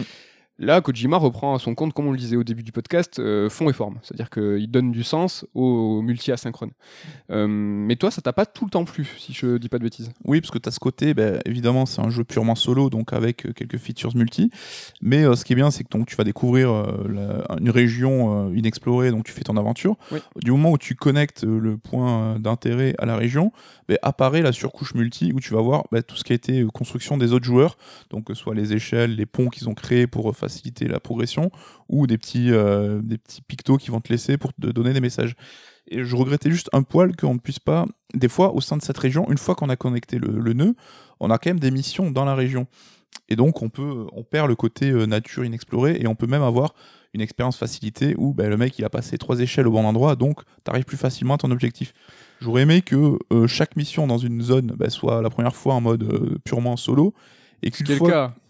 Bah, ça dépend. la, des- la première, ah oui. Oui, mais, quand faut tu peux avoir d'autres missions au sein de la même région qui est connectée cette fois-là. Ouais. Et donc, mais c'est ce coup- ah, excuse-moi, je te laisse finir. Et donc juste, euh, tu peux avoir l'impression bah, qu'on te mâche un peu le travail, ou si les mecs, ils ont balisé très bien le truc, mais il y a tellement de moments où ça devient utile, et, euh, et même toi, tu peux justement mâcher ce travail aussi en retour.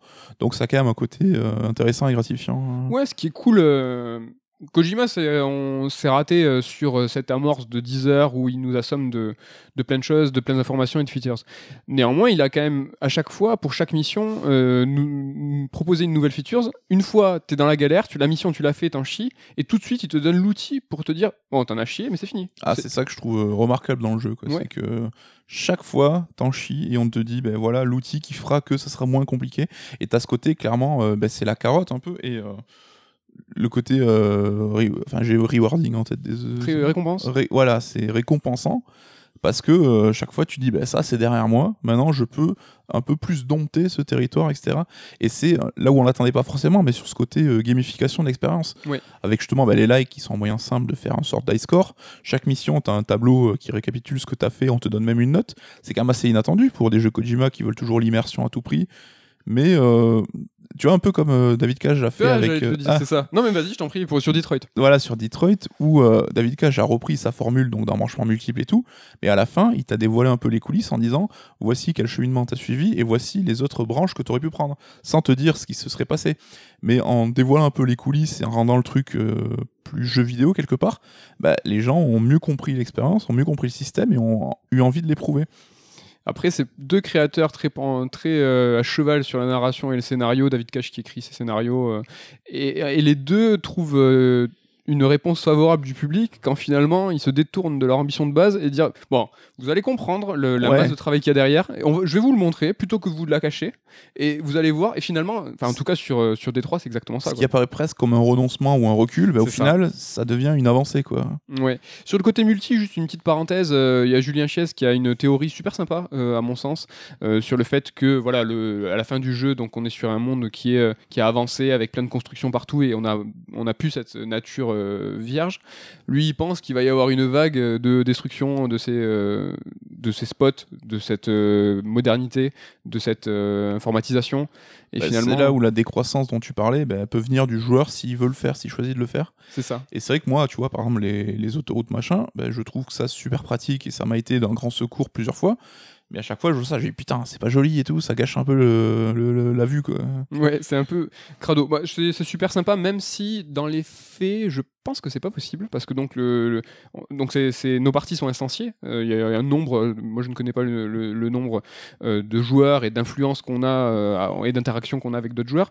On a une influence dessus. hein. Par exemple, quand vous êtes dans les abysses, si vous n'allez pas directement sur votre corps et que vous allez trouver d'autres joueurs, bah, votre connexion sera vraiment euh, augmentée. Il y a aussi un sous-menu euh, quand vous tapez euh, L1 sur la gauche après que plutôt que d'aller sauvegarder, vous allez regarder donc un, un sous niveau de connexion. niveau de connexion. C'est vrai que toi, t'es allé fouiller là-dessus, moi pas du tout, mais tu peux te connecter à plusieurs joueurs, avoir des avantages, etc. etc. fait, tu choisis certains mecs et tu dis lui, je veux une relation un peu plus rapprochée. Et plus tu donnes, hein, c'est comme, la- comme on disait tout à l'heure, l'alchimie, plus vous êtes généreux, plus, alors je sais pas comment l'algo va, va le comprendre et va vous récompenser. Alors personnellement, moi je me suis dit dès le début que j'allais être un, un gros tigeant et euh, je peux euh, sur chaque spot euh, commander ce que je veux, j'ai jamais eu au- aucune pénurie. Je me retrouve au, milieu de la pampa, je peux faire une commande de matos, il y a toujours quelqu'un qui me répond, alors je sais pas comment c'est calculé, mais en tout cas, être gentil, ça paye. Mais c'est toujours gratifiant quand tu souvent te fais des petites updates. Ah ben tiens, il y a machin qui a aimé ton, ton échelle et tout. Et à chaque fois, justement, quand tu poses ces objets-là, tu dis comment je peux être pertinent pour que ce soit optimisé, pour que les gens trouvent ça pratique et tout. Enfin, et chaque fois que je croisais un truc d'autoroute, ben, je mettais un peu de ce que j'avais sur moi. Tu vois, je prenais pas forc- forcément le parti de dire je vais m'atteler à cette route pour aller au bout, tu vois, le côté complétion. Juste, j'apporte ma petite pierre à l'édifice et euh, tout ce cumulé, bon, on arrivera à créer la route au final. c'est pas comme Ken euh, qui nous a raconté que lui, sa vie, c'est les autoroutes. Ouais, ouais. Et il a, je pense qu'il donc il a pas fini le jeu, il nous en parlera et peut-être qu'il nous en parlera dans le prochain euh, podcast de bilan. Mais il a, je pense, pas encore pris l'implication du côté, tu vois, politique et social, tu vois. Il est à fond dans l'autoroute, dans la praticité, et on verra s'il nous dira en même temps que vous, euh, s'il a eu ce déclic en disant putain j'ai fait des autoroutes. Tu vois, même au début quand tu passes au-dessus des mules où ils sont super euh, méchants, euh, au début ils sont, tu crains les mules. Ouais. Et après tu t'en fous en fait. Tu passes au-dessus en voiture et presque tu leur fais des wads en mode. Mais eh, c'est bon, ça, c'est c'est Midgar quoi. Mais C'est le, monde d'en haut. Et... c'est de prendre un camtar, de le remplir de matos et d'aller construire des autoroutes. Et tu vois, chacun se construit un peu son expérience là-dessus. Mais je pense que Kojima, c'est ce qu'il c'est ce qu'il dit, c'est que chacun va construire son univers, va- chacun va construire ses, ses États-Unis, cités unies, là. Mais à la fin, euh, l'idée, c'est qu'il espère nous donner un déclic, quel qu'il soit, qu'il soit politique, qu'il soit écologique, qu'il soit. Et c'est à travers le gameplay qu'il nous donne ce message. Et on l'aura tous à un niveau différent. Quoi. Mais On- euh, oui, j'allais dire, voilà, justement, c'est vrai que euh, j'aurais presque envie de revenir à un peu plus de nature dans ma partie en tout cas. Est-ce que tu vas tout détruire? Peut-être pas tout, mais trouver un équilibre. Tu vas enlever les autoroutes? Tu seras full, euh, full trekking? Je sais pas. Je sais pas? On a dit beaucoup de bien de Death Stranding. Euh, il est pas parfait et on a trouvé ça. On, on trouve intéressant quand même de revenir sur euh, les deux, trois- deux trois manquements ou les choses que euh, à dessein ou pas Kojima et ses équipes ont mal fait. Est-ce que là, tout de suite, hormis X, hein, on en a parlé un petit peu la déception sur les personnages, il y a quelque chose où t'es chafouin, où tu te dis ça, c'est pas ouf. Euh, pas vraiment. Est-ce que tu veux que je te donne une piste parce que ouais, je sais que d'accord avec moi Ouais. Kojima, on le connaît pour ses combats de boss. On sait qu'il dans les Metal Gear, c'est ce qu'on attendait. Il s'est fait connaître et reconnaître pour euh, ses incroyables combats de boss. Pico Mantis, on pense encore à toi. Mais Metal Gear Solid 3, ils en fourmillent tous de nombre euh, de combats exceptionnels. Et là, euh, donc ça s'explique. On veut pas être ceux qui trouvent toujours des justifications, parce que là, finalement, Oui, ça, ça, peut être un peu. facile, oui. Mais euh, encore une fois, MGS5, c'est la même chose. hein. Les combats de boss dans MGS5 sont beaucoup moins marquants. Il y a... On perd aussi ce côté Kojima-esquerie, comme on disait, mais on en a déjà parlé. hein. Parce que le Face, hein, son tête de mort, encore une fois, la mort. Enfin, que MGS5 a des liens tellement euh, ténue avec des Mais euh, ce qui est, euh, ce qu'il faut au moins noter, c'est qu'on te laisse très très souvent le choix, et notamment quand t'as les gros bêtises qui émergent euh, suite à quand tu te fais choper par un bêtise ou même Ouais. plus tard dans le jeu quand tu traverses la map, ils arrivent spontanément. Tu peux toujours fuir le combat. Et au final, les combats imposés dans le jeu, de mémoire, il doit y avoir trois combats de bêtises et les séquences de guerre avec Cliff. Donc au final. Pas énormément, tu peux toujours avoir le choix. Moi, je Tu sais qu'il y a, il y a, une, il y a une- un moment, dans mes, je sais pas, dans peut-être ma 10 et 15e heure de jeu, j'esquivais systématiquement les zones de mules et les zones de bêtises. Pourtant, Parce que, toi, euh, les zones de, bi- de, de bêtises, donc les échoués, hein, pour ceux qui ont joué en VF, euh, t'ont beaucoup euh, stressé. Mais moi, j'ai été étonné à quel point tu les as appréhendés avec brio. Moi, je, je me suis, euh, à base de, de wheeling en moto, je m'en suis mangé 2-3 et ça m'a saoulé. Mais c'est vrai que toi, tu t'es stoppé, t'as joué le jeu, t'étais dans cette immersion où t'arrêtais de respirer. et- J'étais à fond, j'allais très très doucement parce que justement ça me mettait un peu une angoisse, tu vois, je trouvais ça bien fait et que t'avais euh, derrière euh, des, des trucs relous qui arrivaient si tu te faisais choper et donc je les faisais toutes avec ultra de précaution et euh, je me suis fait rarement choper. Il y a juste une fois où j'étais en moto comme toi et je, suis rentré en plein dedans. J'ai voulu tester un peu si on pouvait bourrer en moto et donc là direct aussi bam je me suis fait choper direct. euh. Ouais. Donc les combats de boss, ces combats, ces mules, ces échoués euh, nous amènent à réfléchir aussi à l'apport des armes dans, dans Death Stranding. C'est vrai que ça peut paraître étonnant. Il a eu quelques promesses. Tout à l'heure, tu dit qu'il s'est pas menti, mais il a eu quand même quelques déclarations où il avait dit c'est un jeu où, euh, qui est un peu non violent. Euh, Tu peux le finir sans tuer. Néanmoins, moi j'ai eu un déclic à la fin du jeu euh, quand tu as le triple lance-roquette euh, chargé. euh, etc.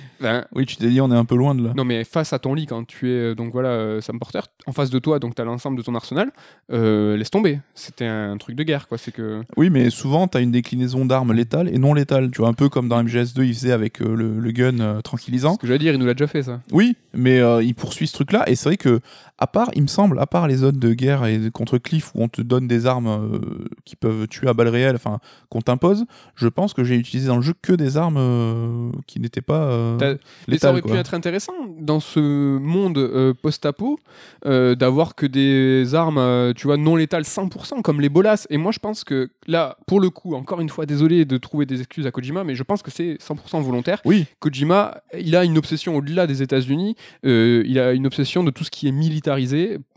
On sait qu'il est contre le nucléaire, on sait qu'il est contre les armes. Pour autant, rares sont les jeux qui sont autant, euh, tu vois, dans un système d'armée où tu as des spécialistes. Et là, en fait, c'est pareil, c'est qu'il peut pas s'en empêcher parce que je pense que son message, c'est de dire que fatalement, si demain il y a une catastrophe, l'une des choses qui va émerger, ben, c'est les armes. Et, c'est à nous de choisir ou pas de les utiliser. oui, puis encore une fois, on te donne des outils pour les lance-bolas et tout qui te permettent de survivre une grande partie de l'aventure. Et au bout d'un moment, j'imagine qu'il s'est dit bon, ben, vous en avez assez trimé, je vous donne d'autres moyens. Mais ça empêche que t'es pas obligé de t'en servir. Moi, les, les mules, je, les- je m'en suis constamment servi du lance-bolas. J'ai jamais tué une mule euh, moi-même. Et t'as évidemment ce combat contre X où en mode bah, la corde et le bâton, où lui a une arme, et toi t'as avec ton ta petite, c'est quoi, c'est la corde, C'est la corde. où tu peux, euh, bah tu, tu te bats qu'avec ça en fait. Ouais, bon, moi il a pris des, des livraisons dans la gueule. X, Oui, mais euh, voilà, tu lui mets des, des, des, mali- des, vali- des valises dans la gueule, c'est pas, t'es pas en mode ultra violent avec un gun. Et pareil, tu vois, dans la dernière scène contre Cliff, j'ai compris qu'on pouvait utiliser la corde aussi, contre les squelettes et contre lui. Oui. Donc il y a quand même toujours moyen de faire un peu sans ces armes-là. Autre petit grief, euh, à mon sens, moi, c'est euh, la taille des chapitres. Euh, tu sais que je suis attaché, même dans les bouquins, à avoir des chapitres qui soient plus ou moins équilibrés. Je trouve que c'est de façon inconsciente une direction au lecteur que tu donnes dans un bouquin, mais c'est aussi dans un jeu. C'est vrai que tu donnes des pistes et quand tu as, quand tu t'es tapé, par exemple, deux chapitres d'une heure, ben, naturellement, tu penses que ton chapitre 3 il va faire une heure. Et là, quand, il quand on se tape un épisode 3 qui fait 6, 7, 8 heures, je sais même Ouah, plus. J'irais peut-être 12-15 heures presque. Le- uniquement le 3 Ouais, tu, enfin, c'est un gros gros morceau du jeu quoi. Et tu vois, là, euh, moi, j'y vois, euh, j'y vois un, une, un défaut, un défaut flagrant, massif, et moi, ça me déplaît. Au-delà du fait qu'il souligne d'autant plus que son chapitrage par, cha- par personnage, bah, il dit, ouais, non, mais j'ai des persos qui sont plus ou, moins importants. Oui, alors moi j'avoue, je, ça me gêne pas du tout, même dans les livres on en parle en ce moment, euh, moi ça me dérange pas. C'est inconscient, c'est comme une police ou une typo bien faite. Police et typo bien faite, dans les menus euh, de Death Stranding, euh, c'est une véritable catastrophe. On est assommé de tout. Euh, c'est, il s'est- raté. Après, Ah, il s'est raté, je pense Mais- qu'il a pas voulu faire de concession. Je Ouais, pense que mais- c'est pas pareil. ouais, c'est mais- que mon avis, encore une fois, peut-être que je lui trouve des excuses. Ouais, alors, évidemment, sans, sans faire sans concession, mais être excluant, c'est quand même, tu vois, Je pense que s'il avait eu le choix, je pense qu'il n'a pas réussi à faire autrement. Oui, Tu vois, oui. il, a, il s'est pris 10, 15 heures, 20 heures peut-être. Il s'est dit, je vais expliquer dans tout- tous ces heures-là euh, tout mon gameplay, tout mon univers, etc., etc. Non, en parlant uniquement du gameplay et des features. S'il avait pu le faire en moins de temps et de façon plus claire et de façon plus universelle, à mon sens, il l'aurait Oui, fait. oui, je suis d'accord avec toi. C'est toujours mieux quand c'est fait de manière euh, progressive, fluide et, et lisible. Il aurait pu ne pas être excluant pour le coup. Oui, il oui. aurait pu, tu vois, prendre plus les gens par la main. Donc il est sans concession. Et je pense que là, c'est lui trouver des excuses que de dire ouais, mais j'ai vu, je vois où il veut en venir. Il avait tellement, de, il nous donne tellement de possibilités. Il y a tellement de trucs qui sont possibles que finalement, mais il avait besoin de ça de 15 heures. Après, parfois, enfin, comme on dit, c'est mieux si tu arrives à le faire bien passer, mais parfois, c'est peut-être pas possible ou il a pas trouvé la, la solution. Voilà, je pense qu'il a pas mais réussi. ouais, ouais, on est euh.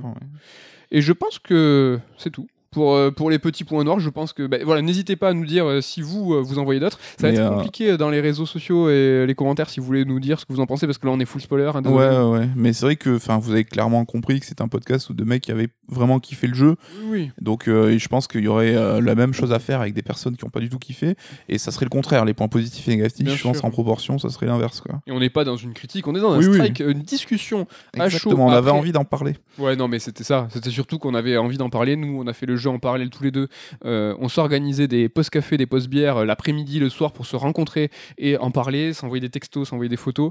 Ah, c'est super agréable comme expérience, je trouve. Et t'étais euh, assez avancé, t'avais une soirée de plus que moi. Donc t'avais quelques heures. Et en fait, de façon un peu euh, inconsciente, on a tout de suite pensé que t'étais en avance. Et il est arrivé un truc pendant un café. Ouais, voilà, donc euh, le traditionnel bon t'en es où? Et là, tu m'as balancé un gros spoil dans la gueule parce que t'étais persuadé d'être toujours en retard. Ah oui, on peut le dire. oui, Tu m'as balancé, ben voilà, alors, maman elle vient de mourir. et donc tu le savais pas. Voilà. Et- Après, pour le coup, il s'est avéré que c'était pas un spoil dramatique parce que ce qui est plus intéressant, c'est le contexte et euh, la- la- l'apparition d'une euh, sœur jumelle euh, qu'on n'avait pas vu venir. Mais alors déjà, dans le launch le trailer, il y a la mort de, de maman. Ouais, ça y montre La direct. mise en scène de cette mort, franchement, je vais pas me trouver des excuses, hein, mais la, la mise en scène, elle est toute pourrie. Et en fait, c'était juste qu'ils voulaient mettre l'emphase sur euh, la révélation, la sœur jumelle, la réunification des deux sœurs dans une seule entité. Ouais, et c'est vrai que quand elle meurt, tu dis, mais attends, mais pourquoi tu meurs? Tu sais, c'est un peu euh, Padmé à la fin de l'épisode 3 dans Star Wars. Là. Tu mais pourquoi tu meurs en fait? Ouais, il y aurait encore tant de choses à dire et sûrement euh, Serd le fera euh, dans un format différent, peut-être que vous nous connaissez, euh, je pense. Est-ce que tu as un petit mot, un avis, peut-être plus léger ou peut-être plus construit, je ne sais pas, euh, sur Death Stranding? Qu'est-ce que tu as envie de dire? Qu'est-ce que tu as envie T'as envie de conclure comment? Bah, je, c'est quelque chose que je dis souvent qui paraît peut-être un peu idiot, mais je suis content d'avoir accroché à l'expérience parce que c'était pas garanti. J'aurais pu faire partie de ces mecs qui auraient été hermétiques au truc, et encore une fois, il y a aucun jugement là-dessus. Chacun euh, trouve euh, enfin la vie euh, qu'il a. Enfin, et je suis content d'avoir été à fond. Je suis content d'avoir vécu cette expérience, surtout comme on disait qu'on échangeait là-dessus. Et clairement, ouais, c'est un jeu dont j'aurai des souvenirs et que je vais garder en mémoire un petit moment. Et là, c'est rare les jeux où une fois le générique de fin terminé, j'ai envie d'y retourner. Là, ouais, j'ai envie de, de continuer un petit peu l'aventure, quoi. Clairement, et je partage ton sentiment. Et moi, je, au sortir de Death Stranding, je me dis, de façon consciente, euh, là, je viens de vivre l'épisode 1 potentiellement d'une grande saga. Alors, s'il n'y a pas de Death Stranding 3, 4, bah, après on connaît Kojima, mais en tout cas, si c'est pas le cas, moi, je le vis aujourd'hui comme si j'avais vécu un nouveau MGS 1, comme si j'avais vécu un nouveau Resident Evil 1. Ce choc qu'on peut-être on oublie un peu a posteriori, mais ce Ouais, mais moment ce où tu découvres quelque chose. que tu oublies, mais finalement que tu te rappelles, parce qu'on a tous une affection pour ce premier FF, on a tous une affection pour, bah, tu vois, euh, fan de la PlayStation 1, parce que Silent Hill 1, Resident Evil 1, Metal Gear Solid 1, ce début, cet ancrage de grande saga, moi j'ai l'impression, ça y est, j'ai fini Death Stranding, mais en fait je viens de le vivre, mais j'en suis déjà pleinement conscient, et Mais je me suis cool. mangé la cette gifle, quoi. Je me suis dit, ça y est, en fait c'est un épisode 1. Et je suis trop d'accord avec toi. Par contre, Kojima a dit clairement que si les gens étaient au rendez-vous, il ferait un Death Stranding 2, mais je trouve ça presque dommage. Je vois pas, enfin, Mais c'est un autre pas, débat, mais... dans quelle direction il va, il trouvera quelque chose. Mais... T'imagines pas, lui, le mec qui, a dit quatre fois c'est mon dernier Metal Gear, Oui, mais il- euh, j'aurais presque envie qu'il nous, vas-y, surprends-nous avec autre chose, refais une expérience aussi radicale euh, dans un autre délire, quoi.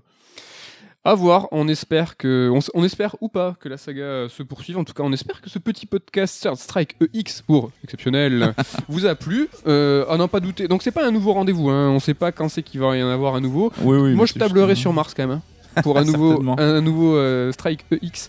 Euh, je te remercie. Euh, J'espère que t'as kiffé. Ouais, mais c'était vachement cool. C'était Merci à cool. toi aussi. Au euh, début, euh, je sais pas si vous l'avez senti, on était hésitant, fébrile parce que en fait, on- ça nous tenait à cœur. Ouais, et on avait un peu la pression parce que, enfin, tout le monde va dire, mais qu'est-ce que je m'en fous de leur avis C'est, tu vois, c'est pas un avis argumenté avec le recul, c'est Non. pas un- une critique. On avait envie d'en parler, on Mais avait c'est- envie de partager ça avec vous, et nous c'est un moment important de l'année jeux vidéo, et sans spoiler, euh, vous imaginez le GOTY euh, pour nos tops. euh, voilà, on espère que vous avez kiffé. Voilà, c'est pas tous les jours qu'un jeu nous fait passer 40 heures dessus en une semaine, un peu plus d'une semaine, ça arrive très très rarement. Et donc, euh, bah voilà, n'hésitez pas à nous dire, hein, sans spoiler ou quoi, mais est-ce que ça vous a plu comme format en tout cas? Est-ce que c'était cool? Carrément, on vous remercie, et on vous dit à bientôt, et on vous fait la bise. Bye bye